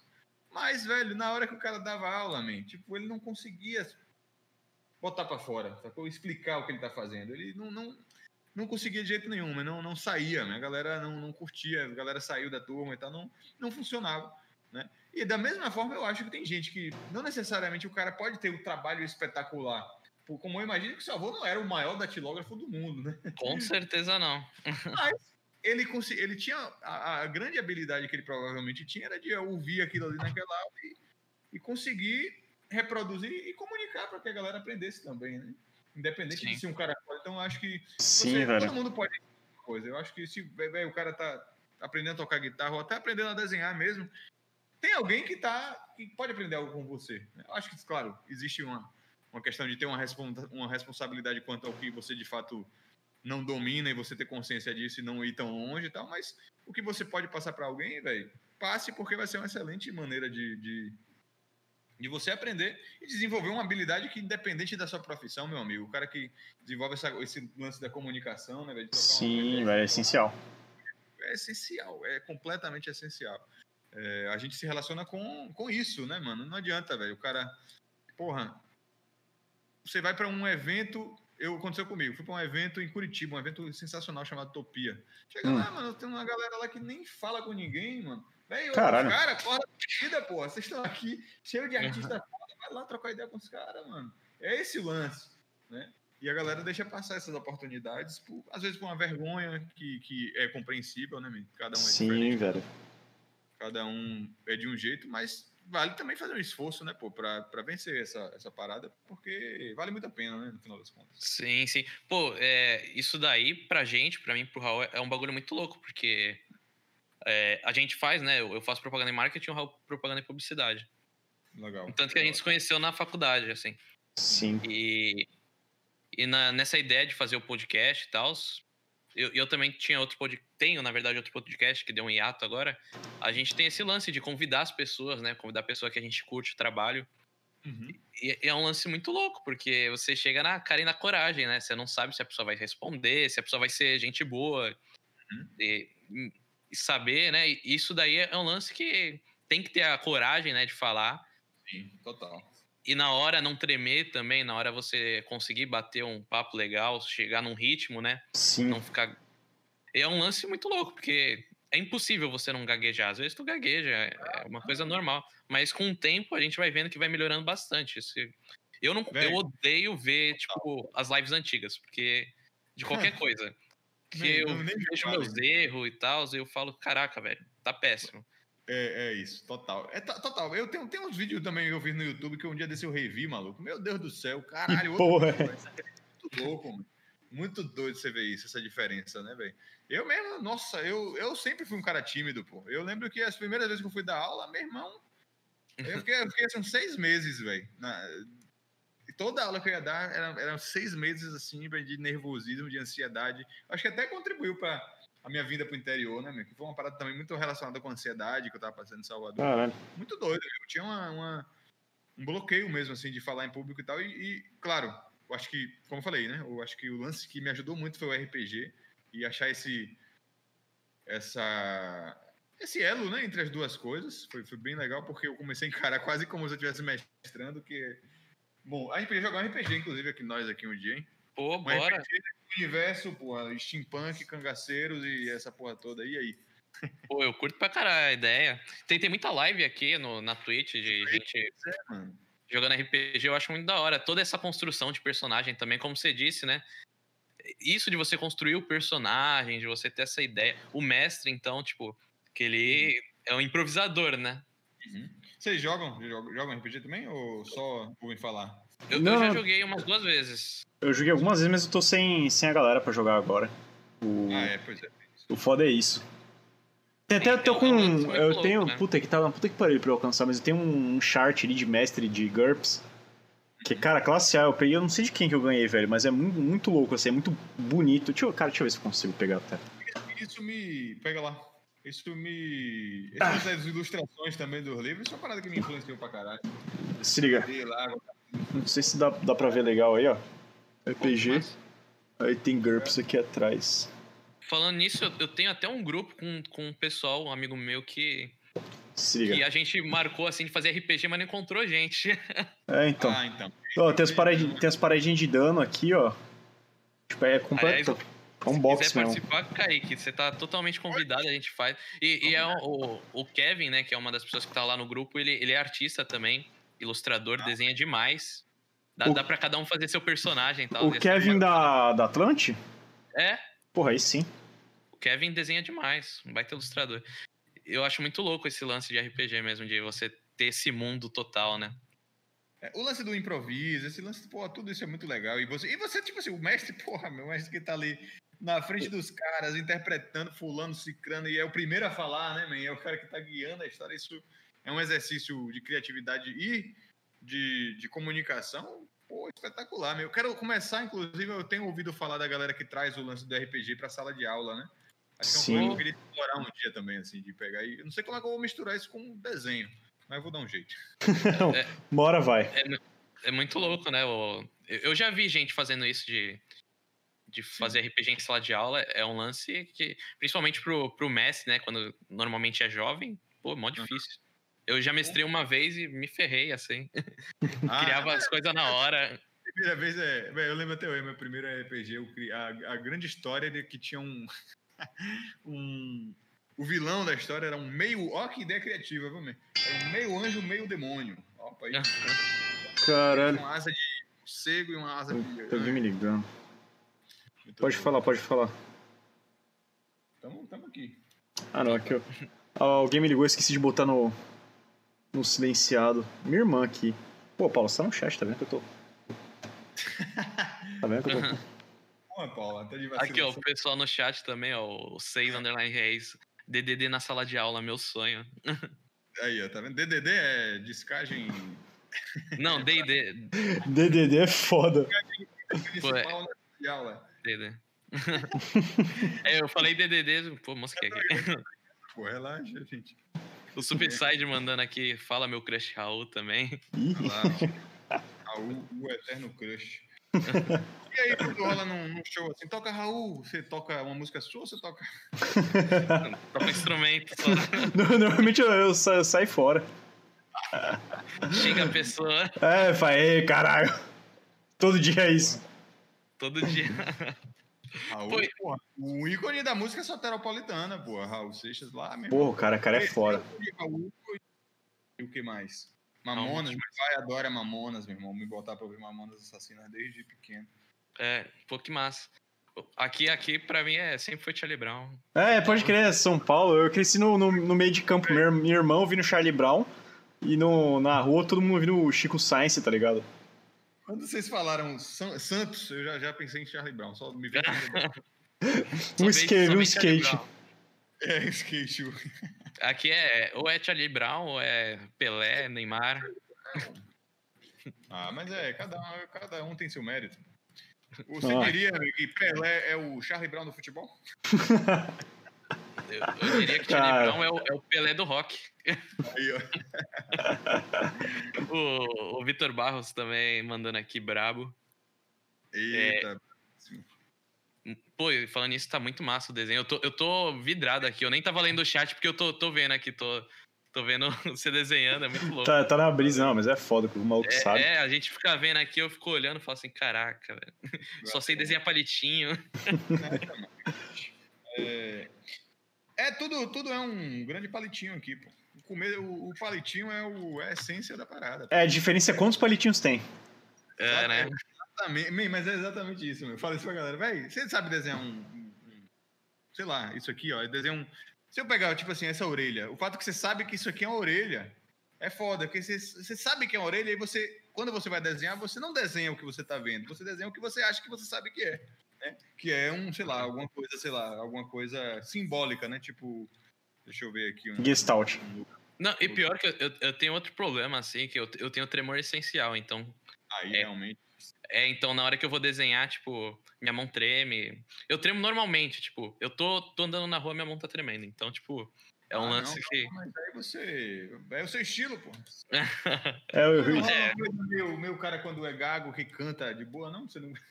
Sim, sim, né? Tem esse lance. Mas não rolou pra mim. Pô, e um lance que eu ia até te perguntar é sobre encomenda. Como que faz uma encomenda contigo? Como que. Eu- Ah, É, então, eu, eu tenho lá no meu Instagram um e-mail lá no meu, na minha bio, que a galera pode fazer uma encomenda lá e falar lá, mandar um e-mail lá, e aí pode mandar uma DM também, mas eu prefiro pelo e-mail que fica mais organizado, né? Pra eu ver depois, pra não... Porque mensagem, man, às vezes você posta um story ali, e aí uma besteira ali, um meme, aí vem 40 mensagens atropela o... Aí o da do cara vai lá pra baixo, né? E aí você fica procurando. Então, o e-mail deixa tudo organizado, acho que é melhor por isso. pode crer. É, cara, alguém comenta coisa. Eu, o cara chegou lá, falou, a gente trocou uma ideia. Vamos ver o projeto. Eu, eu gosto sempre de pensar que, acho que para precificação, né, man, é importante Sim. ter em mente que uma coisa é um cliente empresa, né, um cara que vai fazer aquilo ali e lucrar em cima, né? Sei lá, o cara vai fazer Sim. um trampo para um rótulo de uma cerveja, como eu fiz alguns, por exemplo. Velho, o cara tá explorando economicamente, né, o, o- a sua O arte desenho. valor. Quando o cara vai fazer uma coisa de, pô, é uma coisa mais pessoal ali pra dar de presente, tá? aí é claro que a gente tem um- uma coisa mais acessível dentro da- do que é vantajoso pra todo mundo, né? Pode crer. Então, Sim. eu, eu particularmente não não eu tô tentando dar uma segurada no- no- nas encomendas por enquanto, porque eu preciso me dedicar ao quadrinho, né? Tô com um projeto de quadrinho caminhando aí. Pô, também. ia perguntar isso também, se você tinha alguma coisa relacionada com quadrinho. Então, mano, eu tô com esse projeto aí já tem uns anos aí, uns dois anos, é que eu tô pensando ele, estruturando, e eu tô começando a meter a mão na massa agora, que é o Bando de Cabeças, né? Que é um, um projeto de cangaceiro, que é esse, esse universo que eu, de cangaço, steampunk, Sim. lá que dá uma. Eu, eu, eu consolidei isso numa história, né? E aí eu tô, tô- já tô trabalhando nela, tô já desenhando, já roteiro tá pronto, já tô. pra- Ro- Roteiro pra- seu também? Todo seu? Vamos ver o que, que vai sair desse negócio aí. Foda. aqui, rapaz, um, uma prévia. Até postei nos stories hoje um- uma primeira página do quadrinho. Eu já tinha feito algumas primeiras páginas, mas não estava curtindo. Eu acabei que não estava meio que encontrando como é que ia ser, como é que, como é, como é que eu ia tocar a parte do estilo, já que é meio que a primeira vez que eu estava fazendo, né? Mas aí eu tô fazendo esse curso que o cara lá, o Magenta, velho, que é um cara maravilhoso, tá me ajudando pra caramba, assim, a estruturar o pensamento e a botar o negócio pra andar. Aqui, ó, primeira página aí do Bando de Cabeças aí, nosso protagonista Carcará, aí vamos ver o que, é que vai acontecer, né? Brabo. Nossa, que massa, que massa. Ah, legal pra caralho essa parada de iluminação que você faz no, no, no trampo, mano, fica, sensacional. É, Sim, então, é muito uma, lindo. uma história de um, de, um, de um cangaceiro, né? Um, o Carcará ele é um cangaceiro que e que em um dado momento, rapaz, ele se vê traído ali por um, por um ex-companheiro do bando.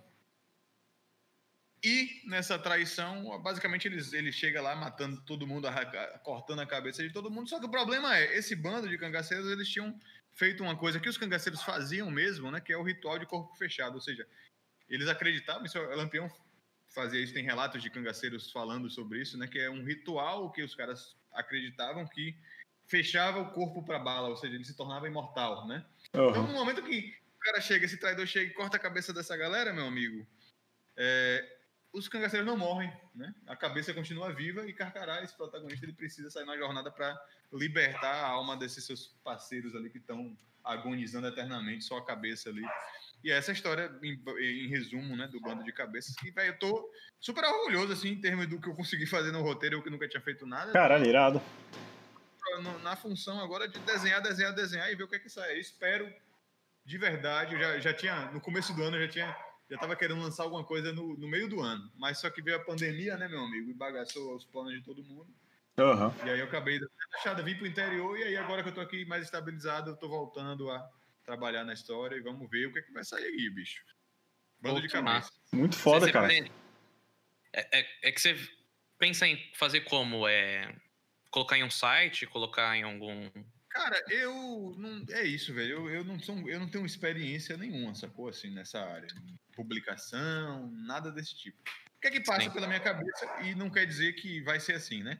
Mas o que é que passa pela minha cabeça é o que eu, o que eu conheço, assim, por ver outras pessoas fazendo, é fazer um financiamento coletivo, né? E eventualmente publicar com essa grana a história física mesmo e mandar pra galera. O que eu penso hoje é isso. Agora, se eu consigo talvez um canal para fazer um com a editora já e tá tudo formatado, talvez eu faça por esse caminho. Se eu não sei ainda, sacou? Mas, assim, como é que eu vou dar vida? Se eu vou publicar online, posso fazer também por esse caminho. Eu pretendo até que o primeiro capítulo seja publicado gratuitamente online e aí depois eu vejo como é que eu vou fazer a publicação mesmo, né? Ou um edital, velho.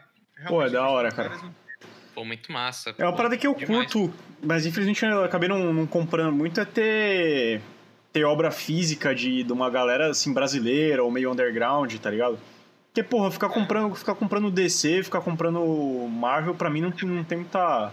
Não tem muita graça, velho. Eu piro em ter coisa, tipo, underground mesmo, assim, da, da galera que faz, e eu posso chegar no Instagram do cara e falar, "Ei, mano, eu quero comprar essa porra, ou então como é que eu faço pra adquirir aí, vejo, troco uma ideia.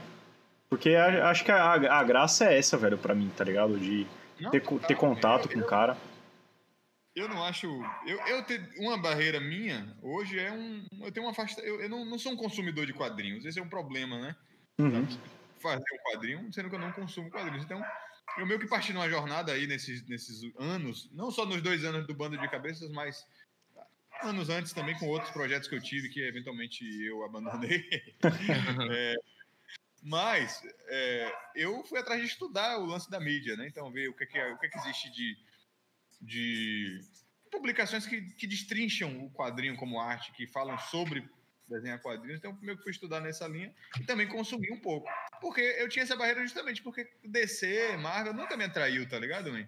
História de super-herói, assim, uma parada que ela nunca foi. Tipo, eu comprei quando era criança algumas, li alguma coisa ou outra do Homem-Aranha e tal.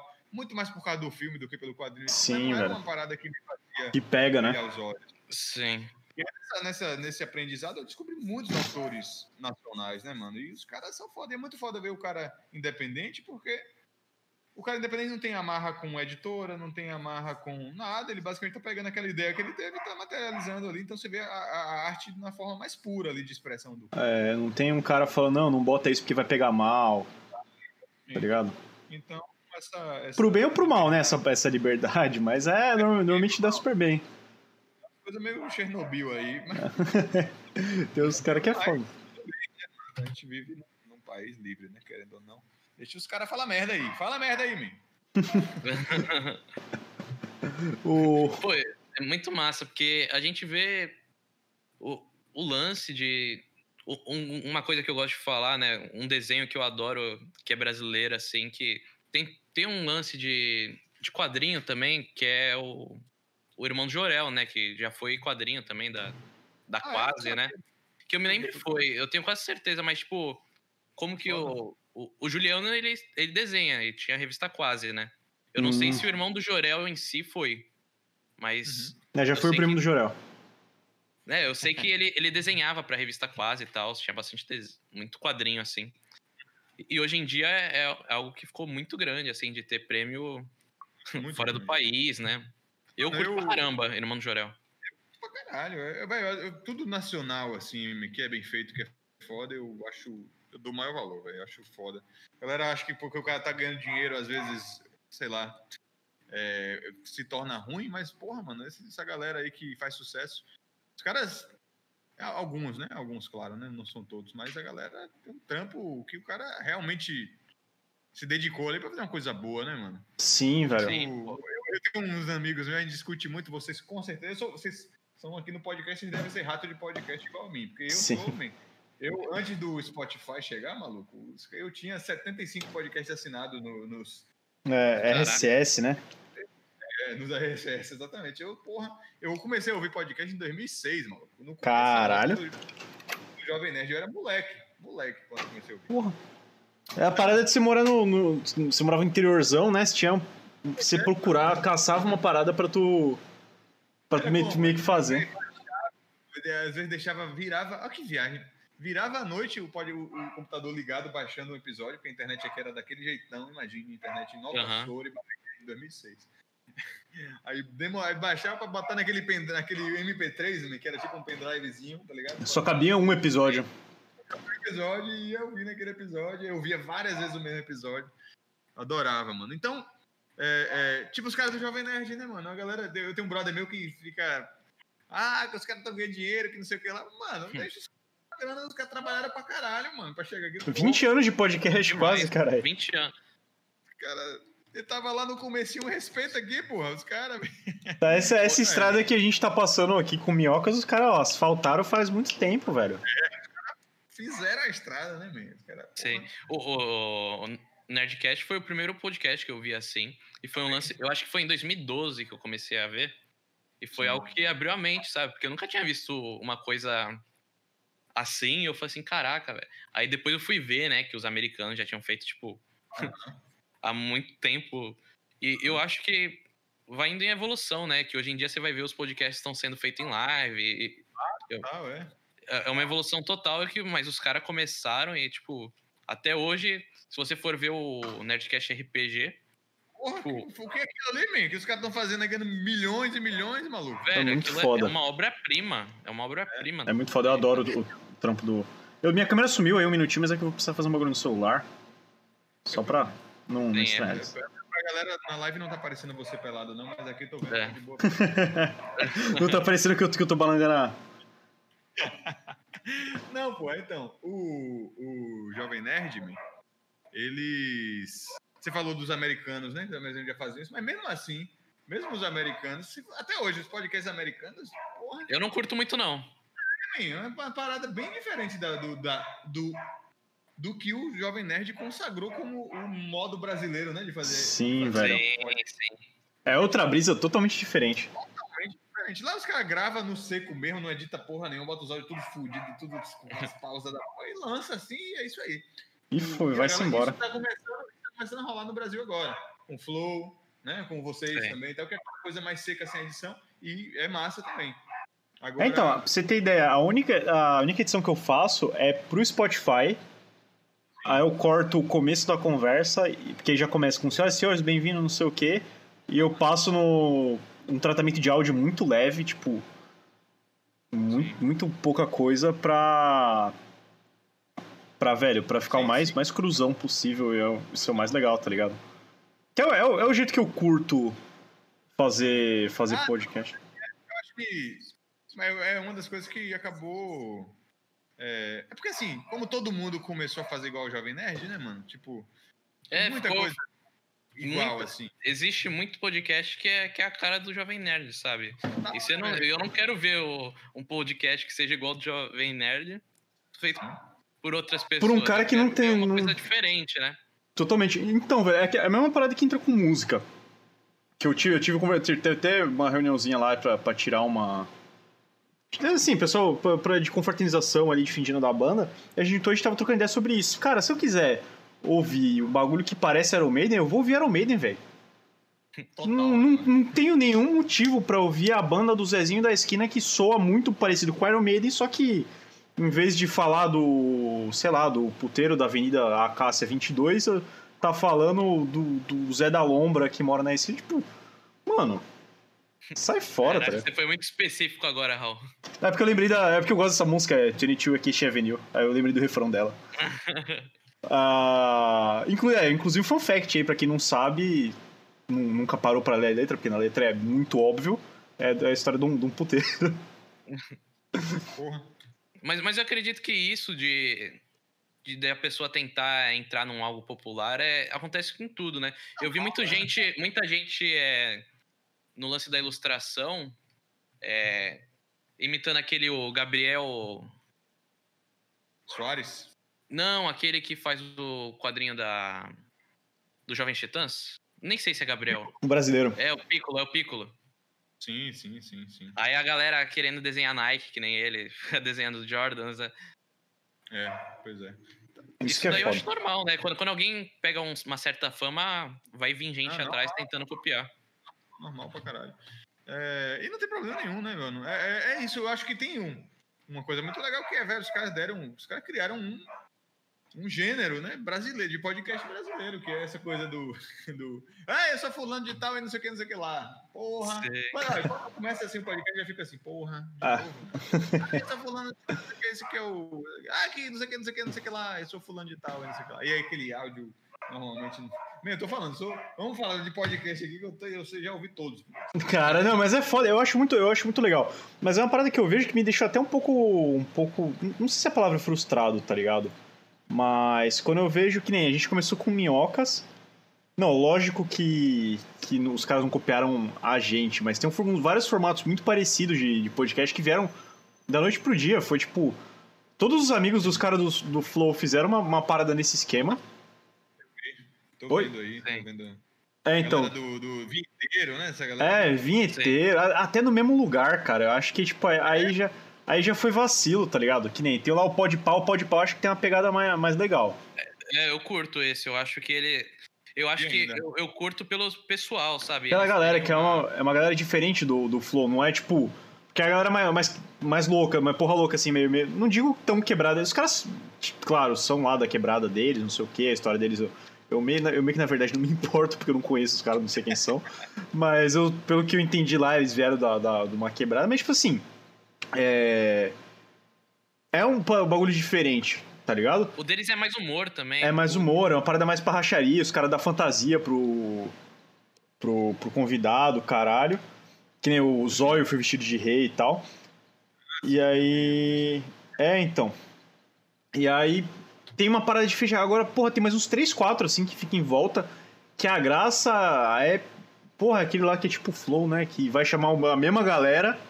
Assim, eu pego a agenda do Flow, eu sei a agenda do Master Podcast, do. Eu não vou, não vou ser injusto porque o do Arthur Petri é um pouco diferente, ele tem uns caras É, legais. é total dif- diferente. O Arthur Petri, ele tem podcast muito antes. Ah, muito antes, do- é. do. Acho que a única parada Ele dele é. um saco cheio. Saco- aí ele é, foi pro- Não, mas ele tem, mas- tem um de uma galera ali que fica aí e rolou quando a gente começou com minhocas, tipo assim, a minha ideia do podcast já era meio antiga, tá ligado?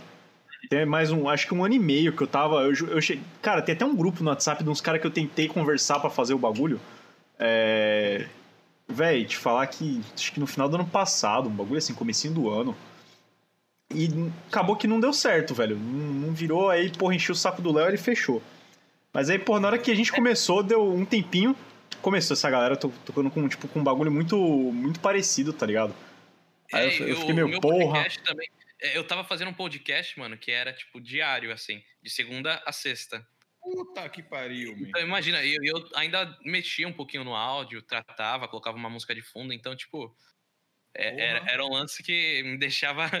Eu, eu tava vivendo nisso, sabe? Tipo, eu acordava, editava o podcast, aí eu lançava uma hora da tarde, aí eu, de novo, é, conhecia o convidado, chegava lá, fazia a live, é, dormia, editava o podcast, lançava, aí ficou um bagulho muito massivo também.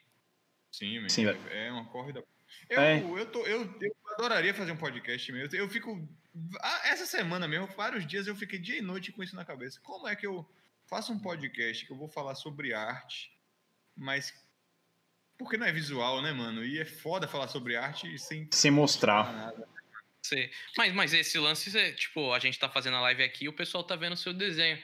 E, e- e- é um lance que pode até ser diferente, sabe? Principalmente por, por esses livecasts que hoje em dia tem. Vai ser me aventurar nas lives aí também, mano. Eu fiz um. Na verdade, essas, essas três últimas semanas que eu parei mais porque eu viajei e tal. Mas semana que vem, man, vem com tudo. aí. A gente podia até fazer umas brincadeiras juntos aí. Na, na Ó, eu Sim, tenho bora, até velho. uma, uma ideia da hora Vamos lá, claro aí, que- pô. é, de você fazer, tipo, você no começo da live botar um tema com convidado de desenho. Aí vocês vão fazendo durante a, a live, sabe? E vão batendo papo e tal. Não, não necessariamente sobre o tema e tal. E no final, tipo, cada um mostra a sua versão, sabe? Sim, pois é. Não, inclusive tem um, tem um programinha, porra. Tem um, um brother meu que faz isso, velho. E e ele, tem, ele chama de podsketch, que é sketch de. de- Porra, da hora. Que da Criativo. hora, que nome bom. E ele, Rafarelo, ele manda bem também pra caramba, um artista massa e gente boa pra porra. Ele tem um programinha aí, um, um site, que você entra lá e, tipo assim, eu consigo. Todo mundo, como se tivesse todo mundo trabalhando na mesma tela. Online, tá ligado? Eu, eu risco aqui, você riscando aí, e o brother riscando, todo mundo ao mesmo tempo criando uma coisa conjunta. Dá pra fazer algo nessa linha total. Ele até faz algo nessa linha, mas eu. Mas eu, o lance é eu queria o áudio mesmo, tá ligado? Eu queria, não queria ter a responsa de desenhar também nessa parada. Sim, velho.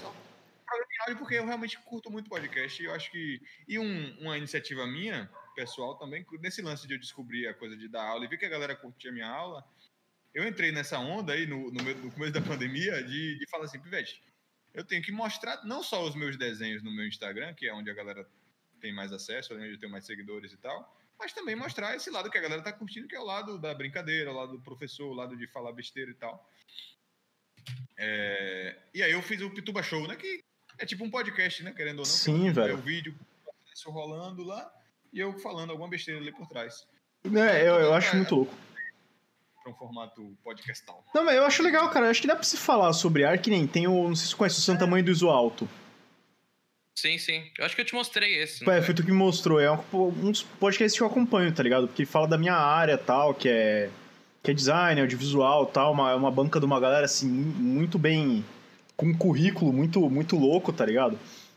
Eu acho que seria ser um formato legal pra você, cara. Pegar trocar ideia, falar sobre. Não necessariamente sobre técnica de desenho, porque aí você teria que estar mostrando. Mas tu pegar macete. É, pegar uns bagulho de macete, assim, de, pô, de experiência, trocar ideia, falar, porra.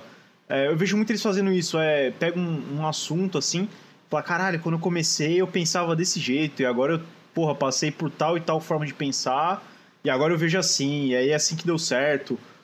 Ou então isso, aquilo, tá ligado? Eu tive várias ideias, assim. Besteira. Besteira. Nunca... É, então, porra, meu, ah, cara, a, a coisa que, eu- que me faz curtir aqui o, o Minhocas é que eu não tenho nenhum compromisso com porra nenhuma, tipo.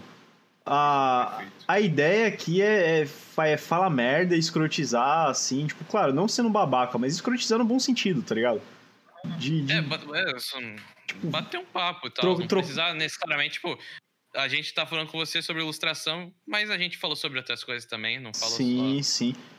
Não, é uma parada que, assim, que eu, às vezes eu. É, claro, vieram algum- alguns convidados que eu já conhecia meio a fundo o trabalho, tá ligado? De.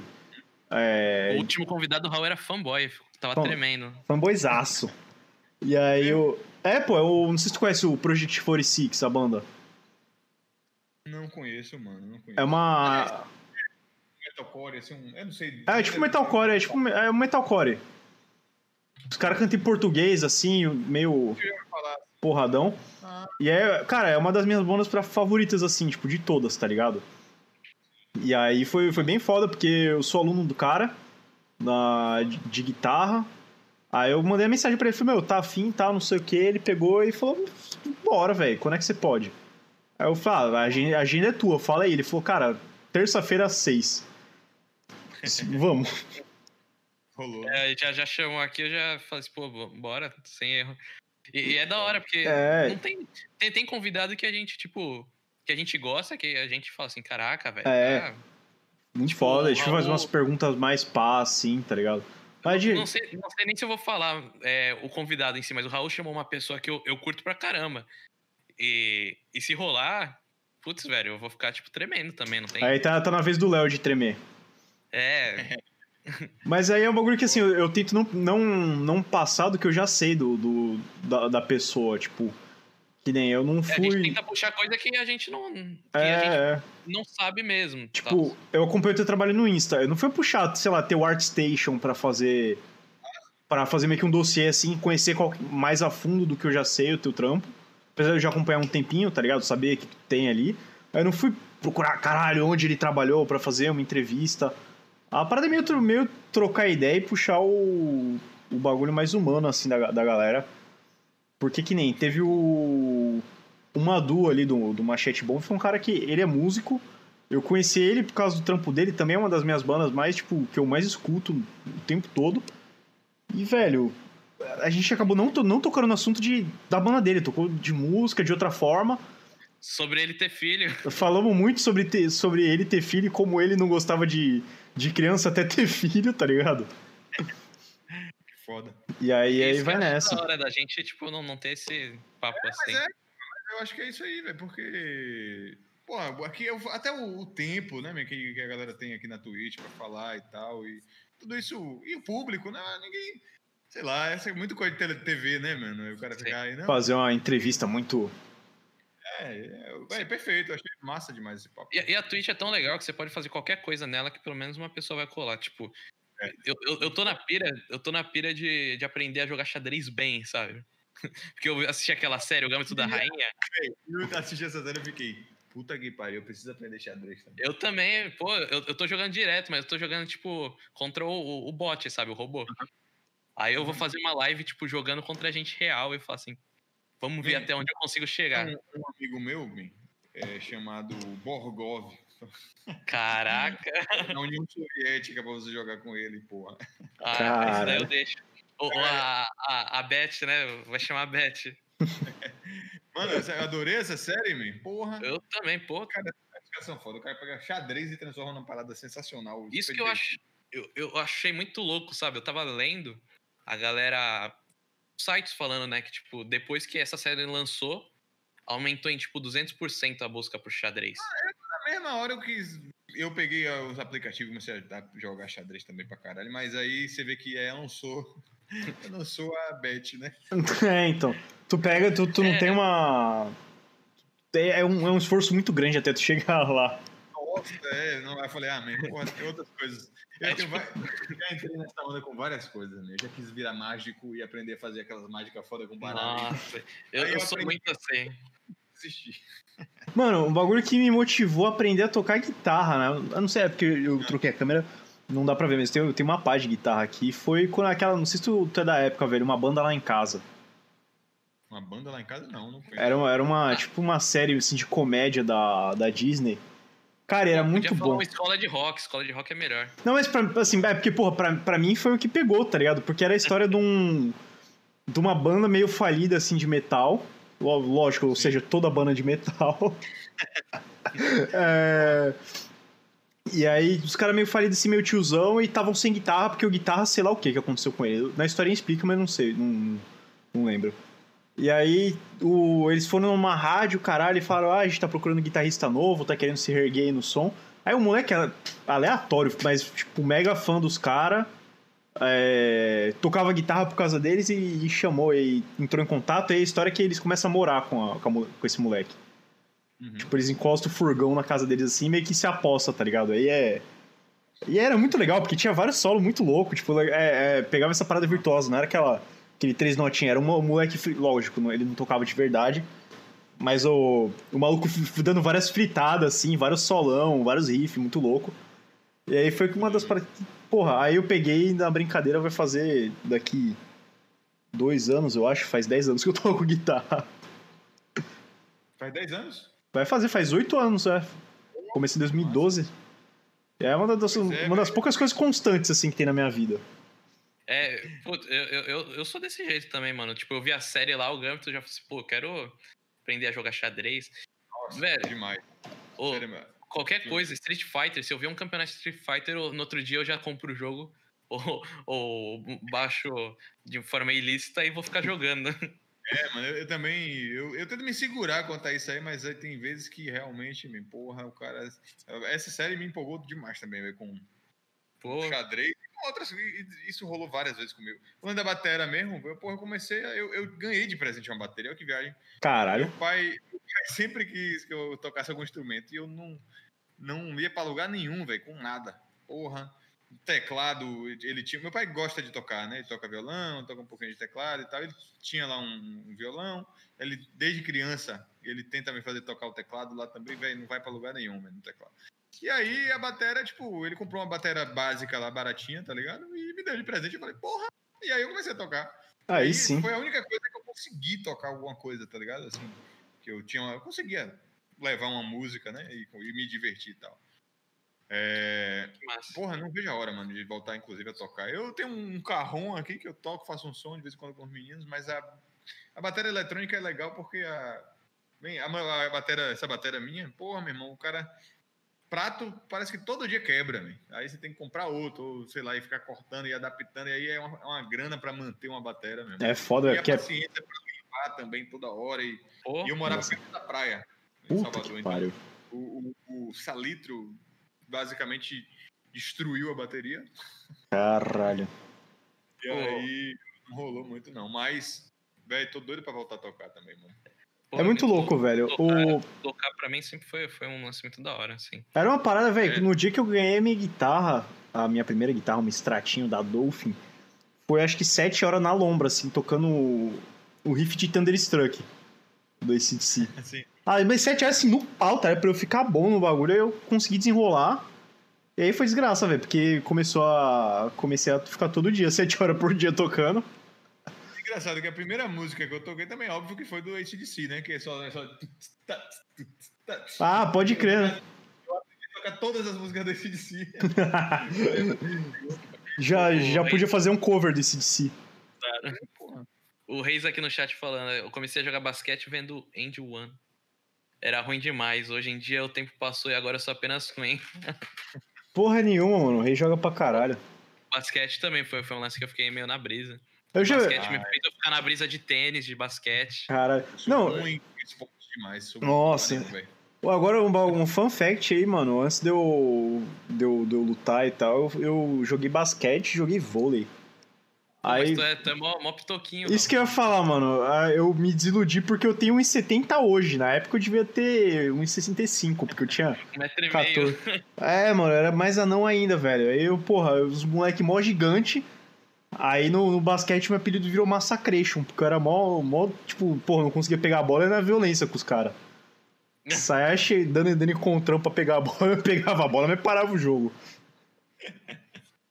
Pô, Aí- Eu sou uma negação com esporte, futebol. Sempre, eu sempre fui aquele cara que era o último a ser escolhido, tá ligado? E aí quando era escolhido, ah, vai ficar no gol, e no gol eu era péssimo também. Porra, Caralho. não não vou lugar nenhum. Mas hoje eu, cara, dou maior valor, mesmo, assim, pra atividade física, né? É, não eu esporte, eu sou ruim ainda, mas... Mas atividade física, assim, velho, é uma parada que, que pra cabeça, né, é sensacional, assim, pra ansiedade, pra... Quando você tá com a cabeça meio off, assim, meu irmão, tu vai nos exercíciozinhos, dá uma pulada, uma, pula umas cordas, dá uma corrida, eu hoje dou maior valor, velho. É foda, é, é muito louco isso. Ah, depois, depois eu fui pra luta aí eu me dei melhor, porque, porra, eu vi assim, porra, Massacration, os caras me chamam. Vou lutar, caralho. Luta o quê?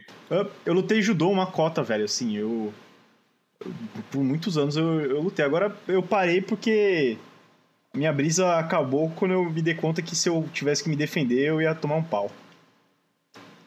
Sim. Foi tipo, porque É. ju- judô é, é muito de muito de Ju- tatame, judô, ligado? judô é, judô não tem como. É, e outra, tipo, E outra, se tu leva uma briga, uma briga assim, tipo, tu, tu, tu porra, vai ter que sair no, no braço com alguém. Tu levar pro chão é certeza que tu vai levar umas duas, três bicas na boca. Assim, mastigar, o- de mastigar o tênis do cara. Eu, porra, sai fora, velho. o lance é fazer Muay Thai, Muay Thai é da hora. Mas tá é bravo. É, o cara vai na, na, na onda de brigar na rua mesmo, aí pra mim já tá. Não, então, É, a, bri- é. a brisa não foi tipo, Eu- ah, eu quero brigar na rua, mas era tipo, se eu preciso. Se rola- deu merda assim, eu preciso me defender. É. Aí eu fiquei pensando, eu falei, porra, tô me- eu tô me esforçando muito pra tomar um pau se eu precisar fazer o, o que é o propósito do- de de uma arte marcial, que é se defender, velho. Sim, sim. Tá ligado? Eu, eu briguei uma vez na vida, e foi porque a molecadinha tava fazendo bullying comigo na escola. Aí, aí foi necessário, mas tipo, eu sou uma pessoa que nunca gostei assim de briga. Não, eu assim. fiquei, eu, eu fiquei pacífico. Fui da galera do Afasta, tá ligado? Fala assim, pô. Eu fiquei, eu fiquei pacífico com o tempo, velho. Não, eu fiquei, eu fiquei pacífico com o tempo. Eu tinha uma. o Reis, ele, o, o lance é se garantir na bala. Porra, tá aí tá certo. Mas eu. Aí é demais. Não, eu passei, eu passei uma, uma época que era, assim, não era brigão. Mas os caras vinham eu já, fa- já falava, vai meter o louco, eu vou meter o louco também. Mas era quando era mais molequinho, assim, não. Nem, nem- a galera nem, nem juntava, assim, era, foi é, antes da fase de juntar gente pra te bater. Porra, Tá ligado? essa fase aí foi. Essa fase eu não tive, não. Não, pô, pô, tu vai ficando. sempre foi de boa. Não, pô, tu, tipo, chega, sei lá, ensino médio, se tu briga com um cara no ensino médio, a chance de juntar uma galera pra te bater é muito maior do que se tu brigar, sei lá, oitava série. o tá lance é não brigar, né, mano?